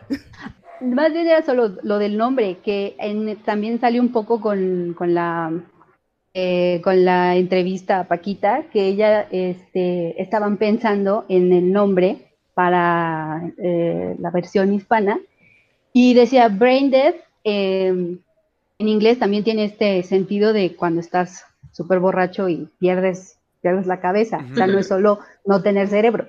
Este, entonces, exacto, bueno, no, no crudo, esto es como, como medio mareado, como no sé, una cosa Como Flama. Ándale, Flama, Flama. Una película de Peter Jackson. Entonces, cuando fue esa, esa frase de, de, Paquita de tu perro se ha comido, no, tu mamá se ha comido a mi perro, dijo, esa, es que esa frase me gusta mucho y se la sugirió a Peter Jackson para de, oye, está buena, ¿por qué no lo ponemos? O sea, si se supone que el mismo título también es algo jocosón, yo sugiero esta, y, funcionó y, pegó. Eh, Diana, Diana iba a decir algo y luego el Vic. Sí, eh, perdóname, Denis, te di el nombre de la, del personaje. La actriz se llama Diana Peñalver. Ah, súper, Diana Peñalver. Y luego, eh, Vic, Vic iba a comentar algo. Pues yo, yo la tenía en mi lista, pero pues cuestión personal, porque recuerdo haber visto El Señor de los Anillos y, fue en el momento en el que yo quise ser director de cine. Y lo primero que hice al llegar a mi casa es, ¿qué otras películas ha hecho este, este director? Y la primera que me llamó la atención de él, pues fue Brain. En ese sentido, creo que es, o sea, si tú contrastas ambas películas, uno ves al, mismo director no lo ve hasta cierto sentido. Pero, pero lo que más me llamó la atención, uno, que la película tenía en su momento el récord de, usar sangre falsa, este, o sea, en cuestión de ah, cantidad. de litros. De cantidad de litros, creo que es la película más sangrienta en, la historia, fue en su momento. En cantidad de litros, porque decían que era, era que eran que como 10 toneladas o no sé qué cangrejos de sangre falsa fueron usadas para la peli. Entonces, sí fue, o sea, sí se nota y cuando ves la película, pues se, ve cómo se usaron esas 10 toneladas de sangre falsa. Este, y creo que es una película, como ya lo reafirmando Denis, creo que es una película muy graciosa y, yo la veo más como una, una sátira hacia Peter Jackson que piensa sobre tu país, o sea, sobre Nueva Zelanda. Yo lo interpreté de esa manera. Este, y creo que, o sea, él, creo que en varias ocasiones él ama, él ama, Nueva, él ama Nueva Zelanda, pero también considera que es un país de locos en ocasiones. Este, es por eso que yo lo interpreto de esa, de esa manera, que, que lo ve Peter Jackson y, y por esa razón yo tengo a Brain Dead entre mis favoritos. Que este, que bueno, a ver, yo nada más ya para cerrar, no las tenía en mi lista, pero sí mencionar por ahí, Wes Craven también ha hecho algo al respecto, que es la serpiente y el arco iris, que está ah. más como del lado del, del zombie, la concepción eh, vudú, ¿no? Es, es, otra, es otra manera. Y también el Reanimator, ¿no? Que es una película bien bonita también. Ah, sí, esa yo la había puesto en mi, lista. ¿La tiene? Ah, bueno, vamos a hacer un ah. rápido comentario. Este, porque ya, cuéntenme en el chat si ya empezaron a escuchar esa música atmosférica de terror, ya empezó a entrar porque nos vamos a ir preparando para las historias de Fanny. Entonces, cuéntenme si ya están escuchando esa música eh, o no se oye. ¿No se oye, Diana? A ver, vamos a ver, vamos a, vamos a subirle. A ver, los voy a silenciar tantito. Vamos a subirle. Tú me dices. Ya ahí está, ¿no? Ya, ya se este, escucha, ya se escucha. Ahí está, ya, ya, ya está entrando esa musiquita porque, porque Fanny viene, viene con ganas de, de soltar. Eh, pero bueno, Reanimator, nada más yo decirlo que es una, es una gran película, uso de prostéticos, eh, bien interesante, que está basada en una obra de H.P. Lovecraft uno de los grandes escritores del género. Eh, pero bueno, Basman, lo que ibas a decir de Reanimator. Ah, no, pues sí, me gusta como esta idea del doctor loco, ¿no? Que al final no es tan malo como se viene, em, eh, no sé, como formando, ¿no? Su, su personaje. Pero sí me gusta como esa excentricidad del doctor que está haciendo experimentos y no sé, está se me hace como muy de la cultura pop, no sé por qué, y, me gusta también como los colores y la estética, como ese, no sé, verdoso, ¿sabes? Y, como moradoso también en, en, la estética, y pues sí, me gusta. La vi en la preparatoria, creo, ya tiene un buen de tiempo también, ya no voy a hablar de, de años, pero sí, yo creo que la, la, voy a revisar otra vez. Hay muchas cosas que no me acuerdo, entonces la voy a volver a ver, pero sí es de mis películas, este, como más cariño le tengo de, de zombies. Miren, para que vayamos calentando motores, hay 14 historias que nos pusieron los, los suscriptores, entonces vámonos eh, cada quien leyendo uno. Eh, Ay, pero yo mi internet está bien. Pero tú, mira, yo leo, le Vic, le Mao, le Diana, le Denny y tú nos cuentas una tuya, fan, porque tú nos debes historias tuyas. Entonces, así nos vamos. Para que tú no leas, tú nos cuentas. Ya puso Andros en Twitch. Excelente compañía para empezar mis proyectos y no dormir esta noche. Entonces, eh, yo sé que en Cine para Todos en YouTube estamos habituados a solo hablar de cine, pero ya subimos un, podcast eh, de, de este género de contar historias de terror. Entonces, ahí les va. Voy a empezar con una. Ya todos los demás tienen la ventana de comunidad de, de Zoom abierta, ¿va? Sí. Ahí está. Ahí está. Eh, voy a empezar con Ejecutor de Reyes y así nos vamos hacia abajo. Ejecutor, nuestro querido productor, nos ha dejado una historia y dice Ejecutor de Reyes: Esto le pasó a unos amigos. Ojo ahí, ¿eh? Ojo ahí que se viene, se viene fuerte. Esto le pasó a unos amigos. Hace unos años un amigo iba por la carretera con su esposa. En ese momento estaban pasando por un mal año. Tenían problemas económicos, familiares, o sea, estaban muy mal emocionalmente. Ese día que estaban manejando por la carretera de noche, a lo lejos se veía como un perro estaba escarbando en el pavimento. Cuando se acercaron más, distinguieron que era como un niño. Y al estar, ya al estar frente a él, se dieron cuenta que era como una mujer con el cabello largo que no dejaba de escarbar muy rápido en el pavimento. Al principio quisieron ver si se encontraba bien, así que le pitaron y le prendieron las luces del carro para que reaccionara, pero la mujer continuaba escarbando el pavimento. Cuando prendieron las luces del carro, se dieron cuenta que su cuerpo estaba muy extraño, como deforme. En ese momento sintieron mucho terror y se fueron. Es que las historias de carretera son no, ya. yo siempre que voy en carretera voy viendo el, el, campo para ver, o sea, se siente la vibra como muy fea, pero nunca he visto nada, o sea, siempre como ando desafiando a, pero, pero esa incertidumbre, esa incertidumbre ah, exacto, yo creo que por eso a mí sí me da cosa andar en carretera. O sea, yo, yo siempre Pero en la noche, ¿no? En el día es bonito, creo. ¿No? Bueno, bueno, pues sí, digo, tienes, o sea, en la noche sí es como temo que encontrarme algo así o, no sé, incluso a gente pidiendo incluso así el aventón o algo así. No manches, en la noche. No, man. no, man. No, sí, a mí también me da cosa. Dice que se movió algo atrás del Big, güey. ¿Otra vez? Otra vez. Actividad paranormal. Actividad paranormal. Dice Filmonáutico que desde que vio Nocturnal Animals le, le tiene pavor a la carretera. Si Animales Nocturnos deja pavores en muchos sentidos. Eh, vámonos con Vic, con la historia de Agüero Luébano Lorenzo. Ahorita va.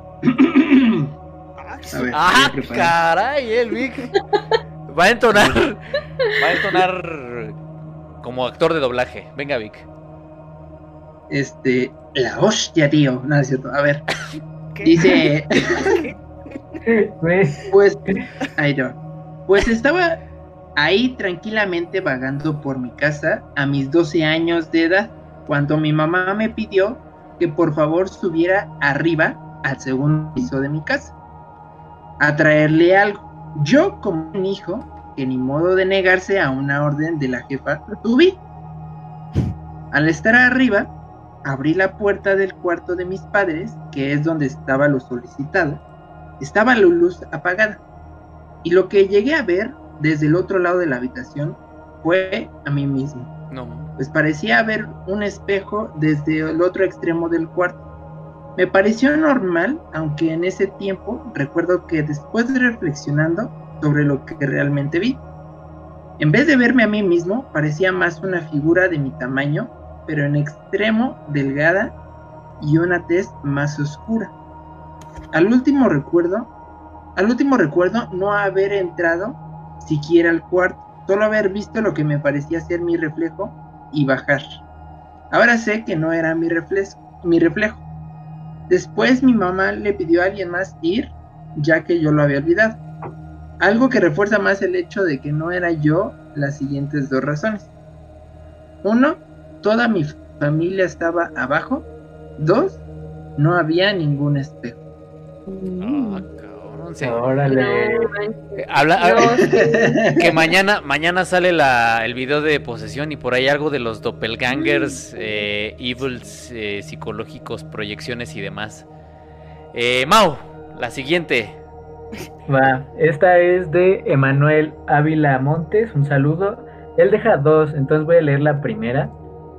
Y dice así. Ah, sí está, sí está larguita, entonces. Sí, sí. Sí, No, la primera. Sí, no mames. No, yo diría Sí, no, que la- yo diría que la segunda, Mau, porque la primera Va, está sí, sí, sí, la sí, primera sí. está demasiado larga. La segunda, la Bueno, segunda. ok. Dice, estaba acostado por la tarde en mi cama, acababa de despertar por las voces de mi familia en la cocina. Imaginé que me hablarían a comer, pero no podía moverme. Apenas si sentía el sol que entraba por la ventana a la que le daba la espalda y me calentaba un poco. Quería que fuera mi hermano para que me moviera y despertar, pero a la vez tenía miedo que pensara que había muerto y al no poder responderle me pasara lo peor. Sin embargo, nunca fue por mí. Yo con la idea que durmiendo nuevamente despertaría, traté de hacer eso. A los segundos sentí que alguien sentándose en la cama detrás de mí y empezó una mano a acariciar mi espalda y una voz que decía, hijo, hijo, No mames. esto me hacía sentir que me despertaría. No fue así, y ahora sentía que se iba a preocupar porque yo no reaccionaba cuando normalmente tengo el sueño muy ligero. Unos segundos después, noté que esta mano tenía uñas muy largas y la habitación no se sentía muy caliente. En cuanto a las voces que me llamaban desde atrás, empecé a prestarle atención y notar cómo se convertían en ruidos hechos por aves, como cuando una lavadora o una licuadora que hacen ruidos constantes. E igual les empiezas a dar la mano, seguía tocándome desde el hombro hasta la mitad de la espalda, No. cada vez menos con los dedos y más con las uñas. Estaba aterrado. Ahora podía asegurar que no era nadie de mi familia. En este momento sí quería que llegara mi hermano y aunque no me despertara al menos, esa mano desconocida me dejaría en paz. Igual que la vez del auto, esto no sucedió, pero de pronto escuché cómo llegaba una visita y preguntaban por mí. Entonces fueron a ver si me encontraba despierto para salir a saludar, a saludar y la mano no se sintió más. Mi cuerpo estaba un tanto lento, pero me podía mover, apenas si pude sentarme. Me agaché a recoger mis tenis y salí sin voltear a la cama o a la ventana. No. No, y, órale. y- y sabes por qué me dio ya más miedo? Está hablando de, de algo que está atrás de ti y acaba de poner Ejecutor de Reyes con esos 20 pesotes. Muchas gracias, Ejecutor. Dice saludos a la hermanita de fan que está atrás de ella. Eh, hay varias. y dicen, y en Twitch dicen, imagínense al doppelganger de Vic. Ay, güey, el Ay, güey. doppelganger de Vic sí paga impuestos. ¿Pagará impuestos? Tal Nos vez, vemos, muchachos, muchas gracias. tal vez, tal vez el doppelganger de Vic sí, sí cumple con sus obligaciones fiscales. Y ya no vive con sus padres, es lo peor de todo. Este, Fanny, ahora va tu historia, Fan. Cuéntanos, ¿tú te preparaste para esta Ok. noche? Esta es tu noche, nos dijeron que te disfrazaras, pero pues, ya estás disfrazada, eso es lo que no saben, que tú Ah. siempre estás disfrazada. Este, Entonces, Bien Fan, chistoso, Jerry. venga, de tu ronco pecho. Este, no, tengo- o sea, no tengo tampoco así tan extremas como las de Denny o como las de Gerardo, no, pero este, no tengo Pero como el- tampoco esa... sonido, güero. No, no, no voy a hacer eso. Este, y bueno, eh, tú conoces la casa de mis papás, Gerardo, que sí, se siente, bueno, yo nunca he sentido nada malo, pero en la noche sí está, está cañona como la vibra, ¿no? Es una casa pues grande, ya sabes, de esas que construyeron este, los abuelos, ¿no? De, ah, construyele aquí un cuarto y allá otro y acá otro y hasta, este, hasta arriba, ¿no? Y este, bueno, una de mis sobrinitas vino a visitarnos un día con su mamá y la niña estaba en el cuarto de mi mamá, estaba sentadita. Y mi mamá así de, ah, bueno, ay, hola hija, ¿cómo estás? ¿No? Estuvo ahí un ratito, mi mamá estaba hablando con, mi, con su mamá. Y yo estaba ahí viéndola. Y ya, ¿no? Entonces mi mamá regresa y le dice, este, oye, mijita, este, vámonos si quieres, vamos allá abajo. Y la niña, bueno, mi sobrinita le dice, ah, sí, tía, pero este, oye, ¿también puede venir la niña? Y mi mamá así de, ah, ¿qué niña? ¿no? Y mi sobrinita le dijo, ah, sí, la niña que estaba aquí, que estaba quemada. Y mi mamá me volvió a ver así y vi cómo se le fue el alma a mi mamá y mi mamá así como que no le quiso dar como mucha importancia y le dijo, ah, este, sí, sí, mi hijita, pero mira, primero vamos abajo, ¿no? Y pues ya, bajamos todos, pero, o sea, jamás, yo nunca he sentido ni he visto nada, pero pues ya ves que dicen que los niños sí pueden percibir más que, que los que los adultos. Y bueno, pues esa fue como así, como de las ah. cosas más feas que a mí me ha pasado, pero escucharlo, o sea, yo escuché cuando la niña dijo eso y fue así como de, en la madre, yo quería correr, te lo juro, o sea, yo quería correr. No, me acuerdo, me acuerdo un día que cuando, cuando estábamos trabajando en la productora, que te fui a acompañar hasta allá, porque aparte, no solo adentro hay una vibra muy pesada, afuera, en el barrio, hay una vibra el triple de pesado, porque está, está rudo esa zona. Este, y me acuerdo que me quedé ahí, me quedé ahí en tu sala. No, no, no creo que está mañero que Naucalpan, y sí es decir, un montón. Este, me quedé ahí en la sala, ¿te acuerdas? Que nos quedamos ahí pues sí, hasta la mañana y sí se sentía así como que, como que en alguna esquina estaba algo ahí eh, como parado, observándonos platicar sobre la vida. Eh, pero bueno, ya, ya porque si no me va a dar miedo. Qué bueno que la niña no te ha visto fan porque la vuelves a matar con ese disfraz que te queda. a ver, Diana, va tu siguiente, que también veo, también veo que está bastante larguita, pero échatela, vas, vas, Diana, venga. Ah, sí, yo sí, y Mau no. Confío en tu locución nivel Vic, así con todo y con todo y con la primera Venga, me voy a en el punto y aparte y hay que le siga a quien quiera. A ver. Dice Fernando Madrigal. Ah, Fernando Madrigal. Fernando Madrigal. Ah, no, yo estaba diciendo, yo tengo la de Cafer aquí. La de Cafer. Ajá, es la de Cafer la, que sigue. Pero, pero, amigo, creo que es un poco troll. Ah, ¿es troll? Ah, entonces vámonos con. ¿También la de Lucario es troll? Ajá, por eso te Ah, va, va, entonces vámonos con Fernando. Ok. Madrigal. Dice, esto le sucedió a una amiga. Cuando estudiábamos el bachillerato, sus padres se divorciaron después de años de un tortuoso matrimonio que finalmente reventó por las constantes infidelidades de ambos. Pues bueno y la prematura muerte de su hermanito recién nacido. Vic, no te rías. Algo, algo vio Vic en el chat. Ah, no, es que es que su comentario de Diana de ah, ah bueno, ¿no? Es como... Ah, ok. El papá decidió reiniciar su vida con otra mujer y mi amiga se quedó a vivir con su madre y su otro hermanito de 7 años. Mi amiga, para distraerse de la amargura del divorcio, empezó a tomar clases de baile moderno en un estudio a pocas cuadras de su casa. Realmente lo disfrutaba y era muy buena en ello.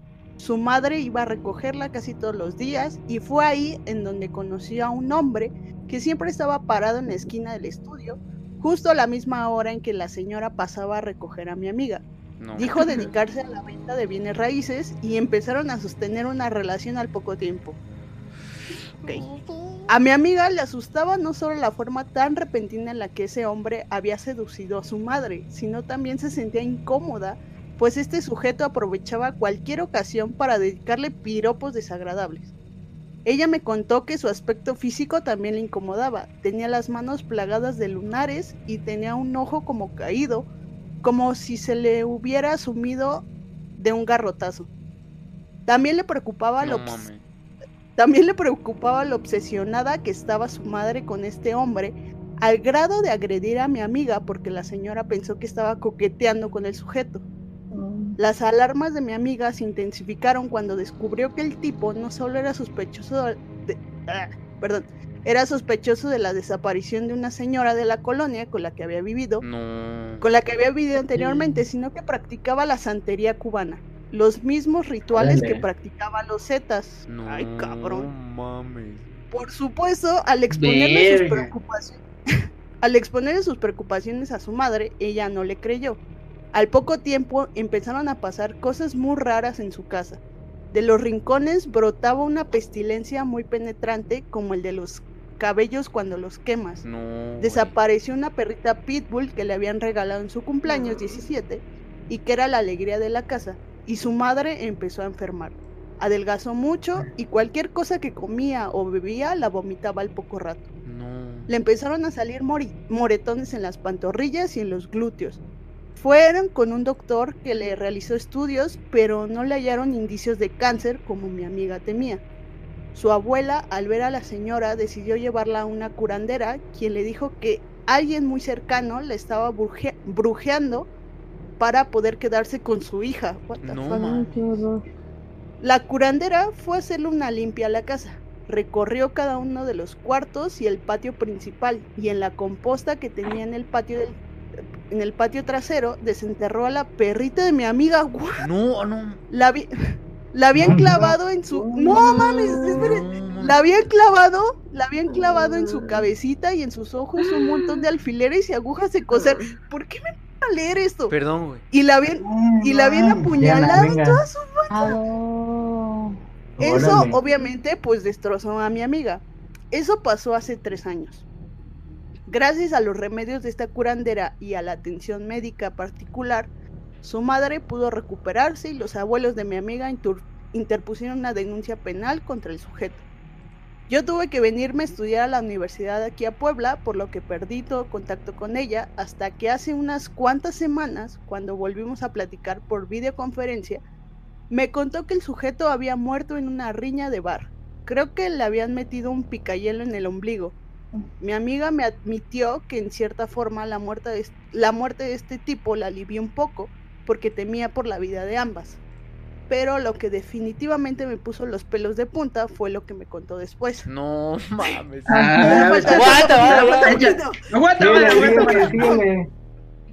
Me dijo que después de que se enteró de la muerte del tipo, se sentía continuamente observada. No importaba el lugar o la hora, siempre se sentía una presencia muy incómoda para ella. Siempre que vuelve de sus clases, siente que alguien se dio una ducha en su baño, sus animales de felpa amanecen esparcidos por todo el piso, y por alguna extraña razón, los perros de la calle vienen a agonizar y a morir justo en la puerta de su casa. y el olor a cabello quemado. Y el olor a cabello quemado volvió. Pero lo que más. Pero lo que le da más miedo a ella son los sueños que tiene a menudo. Pues no hay noche que, que no sueña a este sujeto. Lo que más mm. la, lastimó fue lo que este sujeto le dijo en sus sueños. ¿Quieres que te diga lo primero que le comieron? ¿Quieres que le diga, quieres que te diga lo primero que le comieron los gusanos a tu hermanito? Mi amiga vive con mucho miedo y pues ya no sabe a quién recurrir. Y ya, y dice que un fuerte abrazo y que nos cuidemos todos. Gracias. Un abrazo. Wow, con la historia. ¿eh? no manches. Eso está más fuerte que todo lo que contamos juntos la vez pasada. no, pues nada. historia, qué pedo. No, pues nada, toda la, toda la, buena vibra a, su amiga. A su amiga. A la amiga, sí. Buena vibra. A toda su familia. A toda la familia. Y sí, gracias, gracias Fernando por, por compartir la historia. Eh, bueno, quiero cambiar, quiero cambiar como de vibra porque sí me malvibró mucho esa historia. Eh, yo sé que, la, sé que la situación actual es muy complicada, eh, se está poniendo un poco difícil acá en México, ya está hablando de segunda ola y todas estas cosas del confinamiento y que va para largo y tal. y, sé que ustedes hacen un esfuerzo muy grande por apoyarnos, entonces Lourdes Guzmán Pérez acaba de hacer un super chat de 500 pesos. Wow. Lourdes, muchas gracias. salir del búnker, ay nos vemos. y va acompañada. ¿A dónde vas, Vic? ¿A dónde vas, Vic? Tú regrésate al buque. Ah, cor- no, corona, Y, coronavirus. este, y dice Lourdes, me encanta su canal, por favor sigan así. Lourdes, de verdad de todo corazón, eh, muchas, muchas gracias. Ah. Después de lo que contest- Muchas de lo que, de lo que eh, contó Diana, obviamente no íbamos a poder monetizar este, este video. Este, No. pero muchas, muchas gracias. Sabemos que es un esfuerzo muy grande y, y aprovecho otra vez a toda la gente, aunque sean 10 pesos, 20 pesos, 15 pesos, 30, lo que sea, a nosotros nos ayudan muchísimo. Todo vale un montón. De verdad, todo vale eh, mucho. a mantener este canal y las suscripciones a Twitch ayudan a mantener también eh, Twitch. Entonces, de verdad, de corazón, muchas, muchas gracias, Lourdes. Eh, te mandamos un fuerte abrazo eh, de parte de todo el equipo. Muchas, muchas gracias. Lourdes. Muchas Muchas gracias. gracias. Bueno, Gracias. Denny, eh, A ver. da- eh, ¿ya no hay más historias troll, Diana? Eh, espera, si ¿no? quieres, ¿por qué Fanny no cuenta una y yo busco Va, venga, Fanny, antes de que le pasemos una historia troll a, a Denny, eh, Fanny, tu siguiente historia y después va Denis. Este va. Eh, bueno, pues no sufro así como constantemente de parálisis del sueño, pero me ha pasado en dos ocasiones. Y la primera fue la experiencia más horrible que he tenido. Y estaba precisamente en la casa de mis papás. eh, pues yo tenía un cuarto pequeño y tenía una cama individual y estaba acostada, pero estaba acostada como de costado, no estaba como eh, boca arriba. Entonces, en este sueño, bueno, porque recuerdo perfectamente el sueño, que yo eh, veía todo como si fuera una película. Y veía perfectamente, o sea, yo me veía en la cama y veía una, la lámpara que tenía al lado de mi cama, este, que estaba prendida. Pero de mi, de mi cuarto está el cuarto de mi hermano, pero hay un marco que nos divide.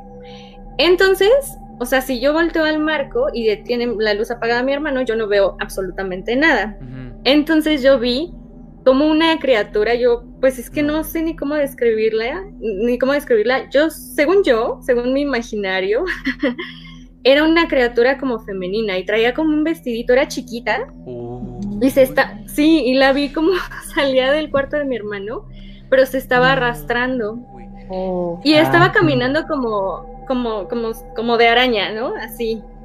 Entonces, bueno, en ese momento yo quería como moverme y fue cuando me di cuenta que estaba teniendo la parálisis del sueño y fue así de, no, por favor, no, por favor, no, por favor. Y entonces, eh, pues, o sea, yo estaba, seguía dormida y llega, no sé cómo llega, ahí sí la verdad perdí como el sentido de, del tiempo, el- no sé, la secuencia. Y yo lo que, lo que siento a, a continuación es que estaba en mi espalda, pero me estaba como agarrando, o sea, como así, y trataba de abrirme la boca, pero así No. cañón, pero, o sea, como inhumanamente. Como en, Entonces yo, como en espejo, no me acuerdo cómo se llama.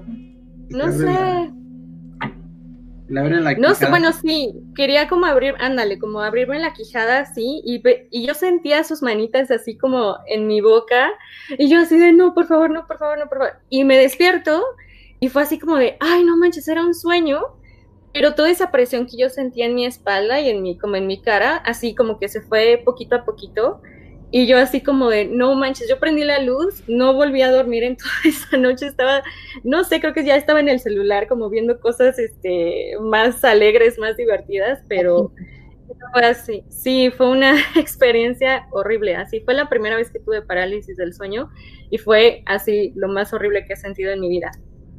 No, Wow, sí, Ah. ¿Qué onda? ¿Qué pedo? Ya me malvibró, me, ya, ya me dio miedo, ya me dio miedo. A ver, ¿y ¿cómo, cómo está, cómo está la Las cosas, música? La- las cosas que se arrastran me dan mucho miedo. Sí. Este, ah, muchas, muchas gracias. Ya. Eh, siguen con el apoyo, de verdad, muchas gracias a Encuchado, que se acaba de suscribir con Prime en Twitch. Eso muchas, sí. muchas gracias. Eh, Gracias. bienvenida a la comunidad. A ver, Eh, gracias, gracias, de verdad, por todo el apoyo. Eh, ya vi las historias y la que seguía de Dallas es, es Troll. Entonces, vámonos, Denny, con Mortal ¿La que seguía Kiss. de Dallas? Ajá, Mortal Sí, Kiss. La de Dallas sí. Esa de Dallas estuvo buena. No digas nada de ese, él, por favor. No Mortal digas. Kiss, No, Mortal no, no. Kiss, Denny. ¿Ya la tienes? Sí, ya. Dice, dice Encuchado nada más rápido con la suscripción. Dice, qué bonitas historias, los te quiero mucho. Muchas gracias, de verdad, muchas, muchas gracias. Mm. También por te queremos mucho. Te mandamos un abrazote.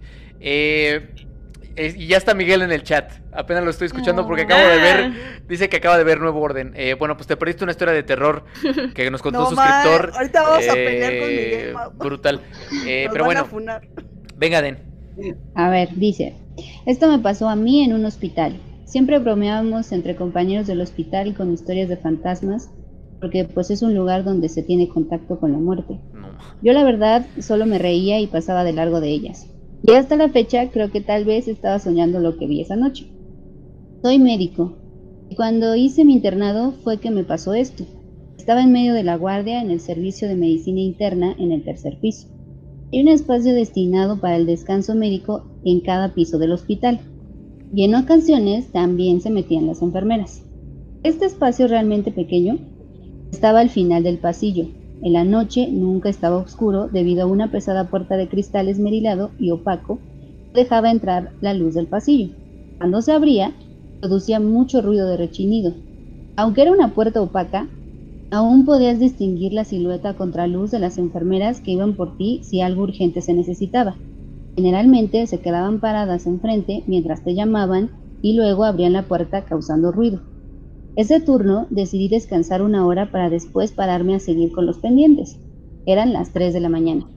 Apagué la luz, cerré aquella puerta de cristal, me acosté en la camilla que estaba enfrente de la puerta y dejé vacía la otra cama que estaba a mi lado y al lado de la pared.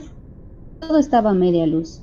Con los ojos entrecerrados y con mucho sueño, vi que alguien se había detenido parado al lado de la puerta Esperé unos segundos a escuchar la voz de alguna colega llamando a que fuera a ver algún paciente, pero no escuché nada. La silueta seguía ahí, al otro lado de la puerta, por aproximadamente un minuto. No le di importancia y seguí tratando de dormir, cerrando los ojos. Pero entré, pero entre ese cerrar y abrir los ojos, noté que aquella silueta entró a la pequeña habitación, pero no escuché la puerta abrirse. Era una silueta corpulenta y alta. Para mí, por el cansancio, no existía la lógica, por lo que no hice más, por lo que no hice más que quedarme acostada. Pensé que posiblemente alguna enfermera había decidido descansar un momento ahí también. La silueta esquivó mi camilla y se acostó al lado mío, en la camilla vacía. Escuché el plástico del colchón de la camilla crujir. Seguía con mucho sueño, abriendo y cerrando los ojos y veía aquella silueta acostada. Me quedé dormida finalmente un minuto. Cuando finalmente comprendí que no escuchar la puerta abrirse, cuando finalmente comprendí que no escuchar la puerta abrirse no era lógico y que algo malo estaba pasando, abrí bruscamente los ojos para ver la camilla a mi lado y la encontré vacía. Me levanté asustada. Me puse apresuradamente mis zapatos que quedaron mal puestos. Abrí la puerta y salí de ahí agitada. Llegué a la central de enfermería y pregunté a las enfermeras sobre quién había ido a ir a- sobre quién había ido a dormir. Todas me dijeron que nadie se había asomado ni entrado, y que algunas más se habían ido a dormir al cuarto de blancos. Un frío recorrió mi espalda. Preferí no regresar. Fui hacia la oficina a terminar pendientes y a pasar visita antes del amanecer. No entré hasta que el resto del equipo médico del siguiente turno llegó. No, es que justo la- Wow. la- todo lo que traen ahí los Los hospitales. hospitales. Sí, No, todas las energías. O sea, quién Nunca sabe, he ido pero uno, pero qué bueno, qué bueno. Mm, Eh, qué yo, yo sí. Qué bueno, no vayas. He tenido que ir. Sí. si no, cada uno va a ser guardias hasta que No, no, se no. chutan los Pero, pero justo, ¿no? Todo lo que ven las enfermeras, los, los doctores y en, en los hospitales está. Pero- Fíjate, es bien raro porque mi amigo es doctor y nunca ha visto nada. O sea, como que está salado o no sé, pero nunca, nunca ha visto no, O no está nada. está. No, O está, o mejor. tiene muy buena suerte. O está bendito. No, exacto. Pero él, él es un Sí. hombre de ciencia. Él es un hombre de ciencia. Uh, es Como- un hombre de- Pero Vic, Entonces, quizá Vic por ya se transformó en un hombre de, Yo de soy creencias, hombre no de- de. ¿Creyente? Ya. Este. Soy hombre de ciencia creyente. Pero miren, Eh, afortunadamente, repito, la, la- la gente se sigue rifando cañón. Eh, Jaime Tapia, Que hay otra. 100 pesotes, dice, por la mala libra, mal- por la mala vibra, porque hoy no duermo y voy a acabar la tesis. Puta, Muchas gracias Oh, por, por esos 100 eso sí da miedo. pesotes. Y suerte. Y, y que todo salga excelentemente bien con esa tesis, Jaime, toda la buena vibra. Luego, Eh, producciones imperdonables, 50 pesotes. Dice, soy fácilmente sugestionable. Ahora voy a tener que correr a la cama cuando apague la luz. Como todos. como la vez pasada. Been there. Como todos, como todos. Eh, y bueno, en, en, Ah. en Twitch nos, nos cuentan que en Guadalajara hay muchas historias en el Hospital Civil y en el Panteón Belén que está al lado. Sí, seguramente. seguramente. Uh, Eh, bueno, quedan, de los subs quedan cuatro historias, cuatro historias, entonces, y una más de Fanny para ir terminando. Ahí les va, me voy con Amadeus, y luego sigue eh, Vic con Magaru Bell, Mao con Sam y Diana con Melissa, ¿vale? Dice Amadeus, ya la había puesto en cine para todos, pero aquí va de nuevo. y sale, y sale It, aquí de que alguien nos empezó a seguir en Twitch. Eh, Ah, Gracias. Sí. Dice, yo tenía alrededor de dos años. Hay varias cosas que recuerdo con precisión en esa etapa de mi vida, pero no es como que la memoria sea apenas algo nítido, realmente recuerdo cada aspecto. Bueno, sucedió que yo en mis primeros tres años vivía con mis padres en casa de mis abuelos maternos. Mi abuela sol- solía decorar la casa en cada fe- fecha festiva, en especial la independencia de México. Entonces ponía estas marionetas de madera de indígenas y me daban miedo. Me parecía que tenían expresiones faciales muy incómodas y un tanto diabólicas. Bueno, eso a mis ojos.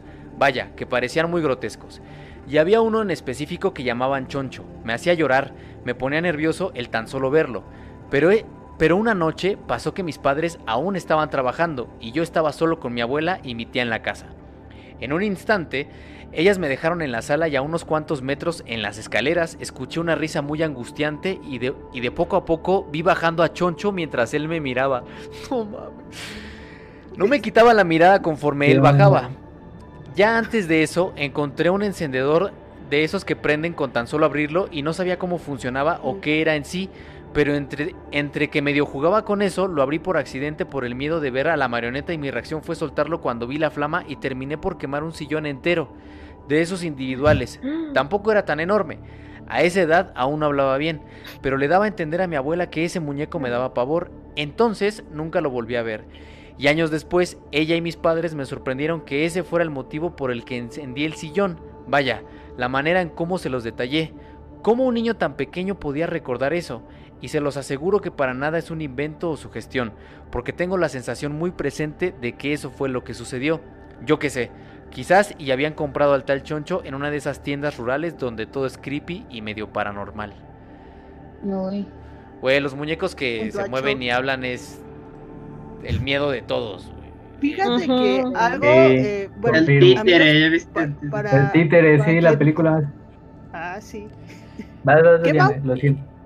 No, lo siento, No, tú, bueno, eh, que, que fíjense que es muy curioso porque yo, para quien no lo sepa, trabajo en el Museo de Antropología y justo en la parte de arriba están todas las salas etnográficas que van de Oaxaca hasta el norte de la, del país.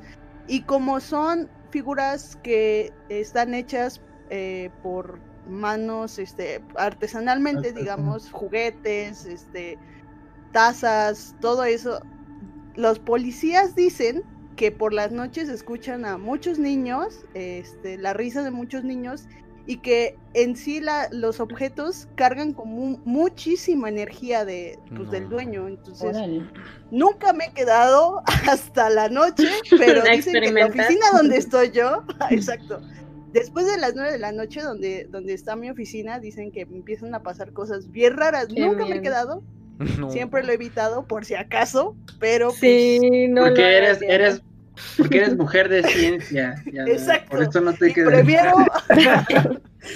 prefiero no comprobarlo, amigos. Ajá. Ya, Palma, deberías- ¿o ibas a deberías decir hacer algo del un- título? una transmisión en vivo así de... No, me ni quedo en el más. Museo de No Antropología. Sale mal, No, 24 no, horas no. en el museo. Ya No, a niño. sale mal, sale No, demoníaco.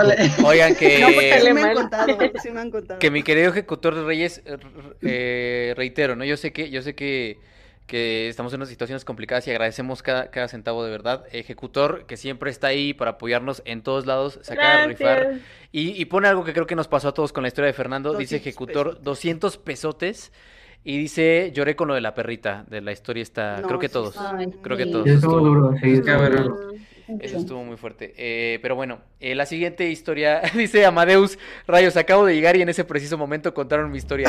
este, gracias Amadeus, gracias por compartirla. También siempre estás ahí. Eh, Amadeus es Patreoner, también ahí anda el Patreon, ahí compartimos muchísimas cosas ahí. A quien quiera apoyar por un dólar pueden acceder a muchísimas cosas. Entonces, ahí está el Patreon también. Vic, la de la de Magaru Bell. Bell. Es muy breve, pero vamos a hacerlo. Voy, voy a tratar de hacerlo lo más dinámico posible. A ver, dice. ¿Este qué? Lo más ¿Qué vas a meter efectos de sonido o qué, Vic? Más o menos, más o menos. A ver, a ver. Dice. Voy a meterle producción, así que. Hecho. Ok, ok. Hace unas semanas me desperté en la madrugada y miré la entrada de mi cuarto, donde vi una figura negra, similar a lo que ven aquí. Aquí está. Ok. Cerré los ojos rápidamente y me tapé con la sábana. Llegas. No, por favor. al día siguiente. Guarden este momento, por favor. Al día siguiente, mi mamá me preguntó que si no me había levantado e ido al cuarto a hablarle. Yo le respondí que no y le conté sobre la figura que vi. Fue muy extraño porque además mi mamá al pensar que era yo abrió los ojos y vio una parada, una figura parada al pie de la cama. Y ya. Estuvo, nunca había visto una producción tan elaborada Ni la de cañitas. Ni, cañitas estaba tan... Faltaron explosiones, güey. Nunca había visto un, performance de, de, esa calidad. De... Ahí anda también diciendo eh, Miguel que qué gran performance. Este. Performático. Performático. Eh, bueno, es que creo que la de Sam también es un poco de troll. Sí, sí, también es troll. Entonces, eh, Mao, ¿vas a cerrar? Con la de Melissa Torregrosa, que también Melissa es. Melissa es Patreoner. Melissa está suscrita a Twitch. Melissa apoya en Cine para Todos. Entonces, Melissa, ah, desde Colombia, sabemos que estás de Colombia. Te mandamos un besote. Gracias. Eh, muchas gracias, Melissa, por todo ese apoyo. Eh, Mao, cierra. y cerramos con una de Fanny para que Fanny se vaya preparando con su última historia. Así dice, esta me la contó mi papá. Mi familia es de un pueblo y para llegar al lugar debes viajar un par de horas por carretera y luego tomar transporte fluvial. Hace muchos años una embarcación con más de 30 personas fue alcanzada por un rayo y solo 7 sobrevivieron. Entre los fallecidos había un joven de la ciudad que vendía oro en esa región. Los padres escucharon de un accidente y fueron a ver qué pasaba se encontraron con que su hijo se había ahogado y todo el maletín lleno de oro se había perdido en el accidente. Siempre se escucharon rumores de que cierto pescador había encontrado el oro y nunca había dicho nada.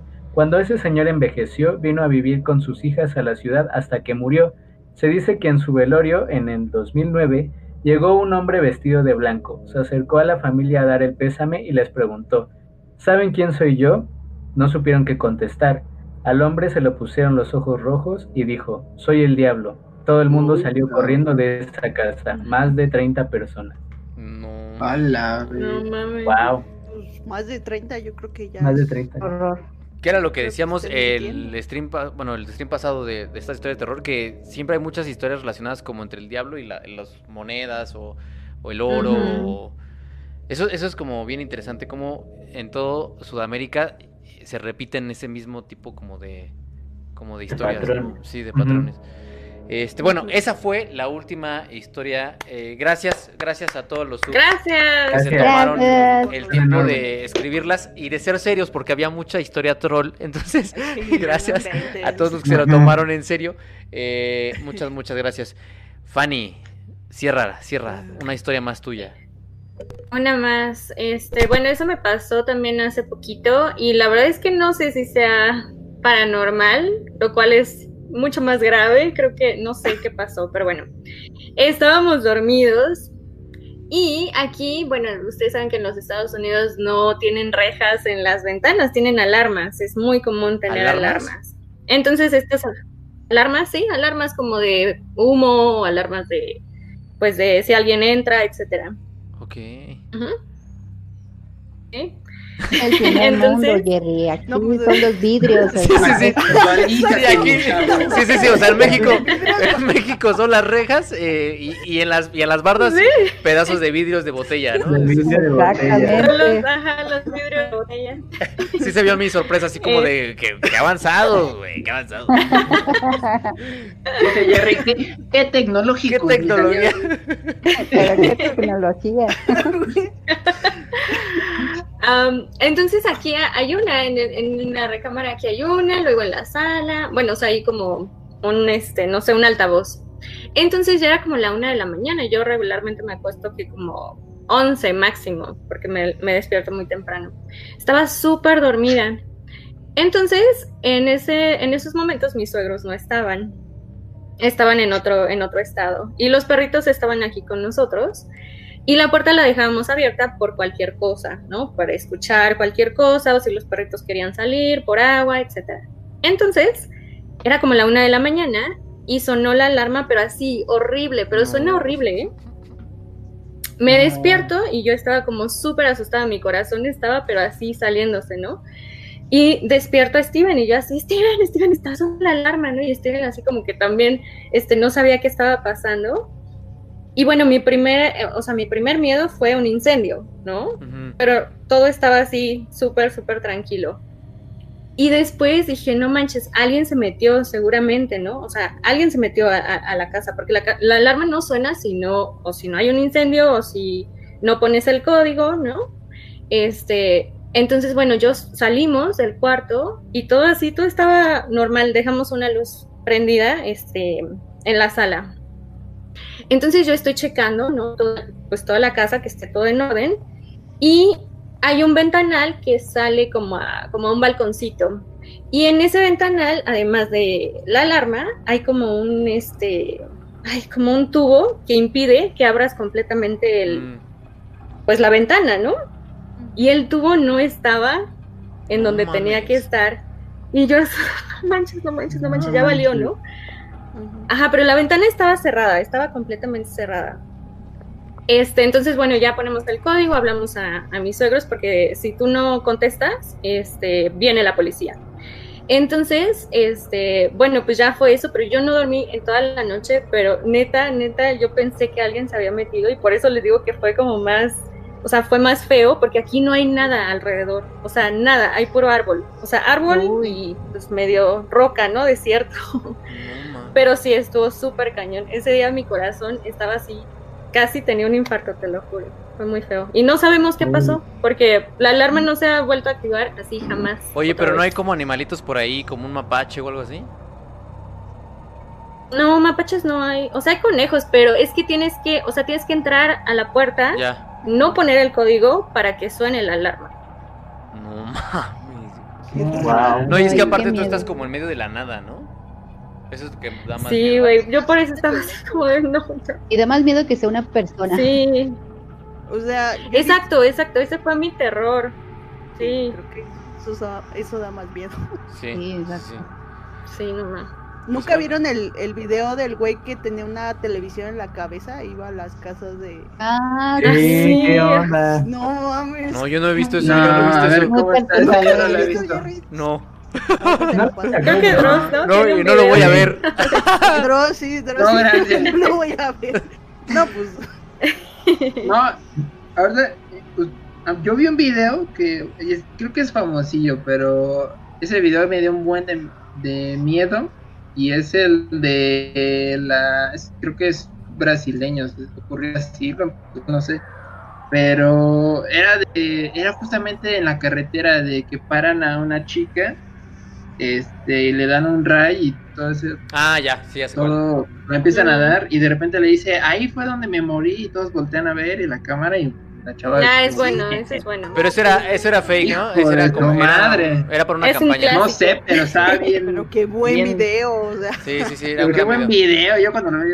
Ese, ese era una, era una campaña, justamente creo que para en contra del alcoholismo o manejar en exceso de velocidad. Ajá, era una, era una campaña. era un video. Sí. qué buena Ah, qué campaña. buena campaña, no Sí, mames. sí, sí, sí, sí, estuvo. Sí Eso no se está. te olvida jamás. Sí, no, gran video, gran, gran, gran video. Pues amigos, eh, ya vamos encaminándonos a las dos horas. Eh, está muy bueno esto de contar historias de, terror, pero se está acabando este mes y, bueno, se van a acabar esas historias y seguiremos con nuestra, con nuestra programación oficial. Pero creo que funcionó este experimento de, de hacer el stream como multiplataforma. Eh, en total 200 personas, creo que es un número bastante interesante. Muchas, muchas gracias a toda la gente. Creo que lo vamos a seguir haciendo así, ¿no? Vamos a hacer todavía multistream. Eh, cierro con un super chat de Amadeus Graysmith que leímos su historia. Decía él, con estos 50 pesotes, 50 pesotes, muchas, muchas gracias. Dice él, cuando vi por primera vez The Thing, me dejó muy mal al punto de soñar con su versión de araña y la que sale del estómago, las peores pesadillas. Sí. Creo que a todos nos ha pasado que vimos una película y nos dormimos y madre, güey, sueñas con eso. A mí me pasaba con Chucky. A mí me, a mí me pasó con El Exorcista. No, yo a mí con el títere, neta es la película más. A mí con la bruja de Blair. A mí con las de zombies, pero la verdad todo era muy padre porque yo era la más ágil matando a todos. No. Y así de, ah, Denis nos salvará en un apocalipsis Solo en mis sueños.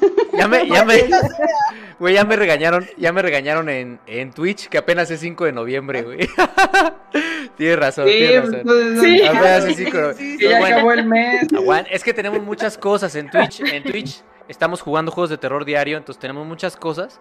Entonces cáiganle al Twitch, este, y acá vamos a seguir eh, Vamos a seguir con, con, más géneros de terror en, en Cine para Todos.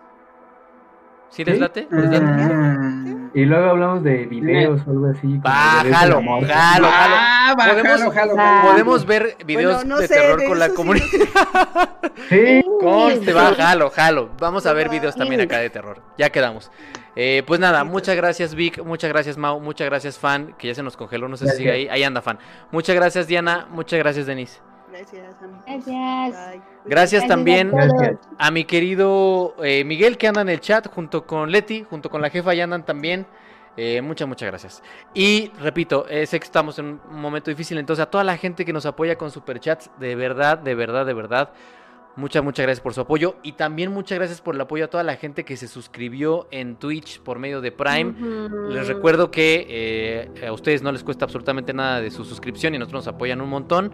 Eh, gracias, de verdad, muchas gracias por ese apoyo infinito, de verdad. Eh, abrazo a todos los que participaron en el chat y gracias, gracias amigos. Nos vemos la próxima semana. Gracias amigos. Y en Twitch estaremos diario, en Twitch estaremos mañana, entonces mañana nos vemos en Twitch. Cuídense mucho. Bye. Bye, gracias. Bye.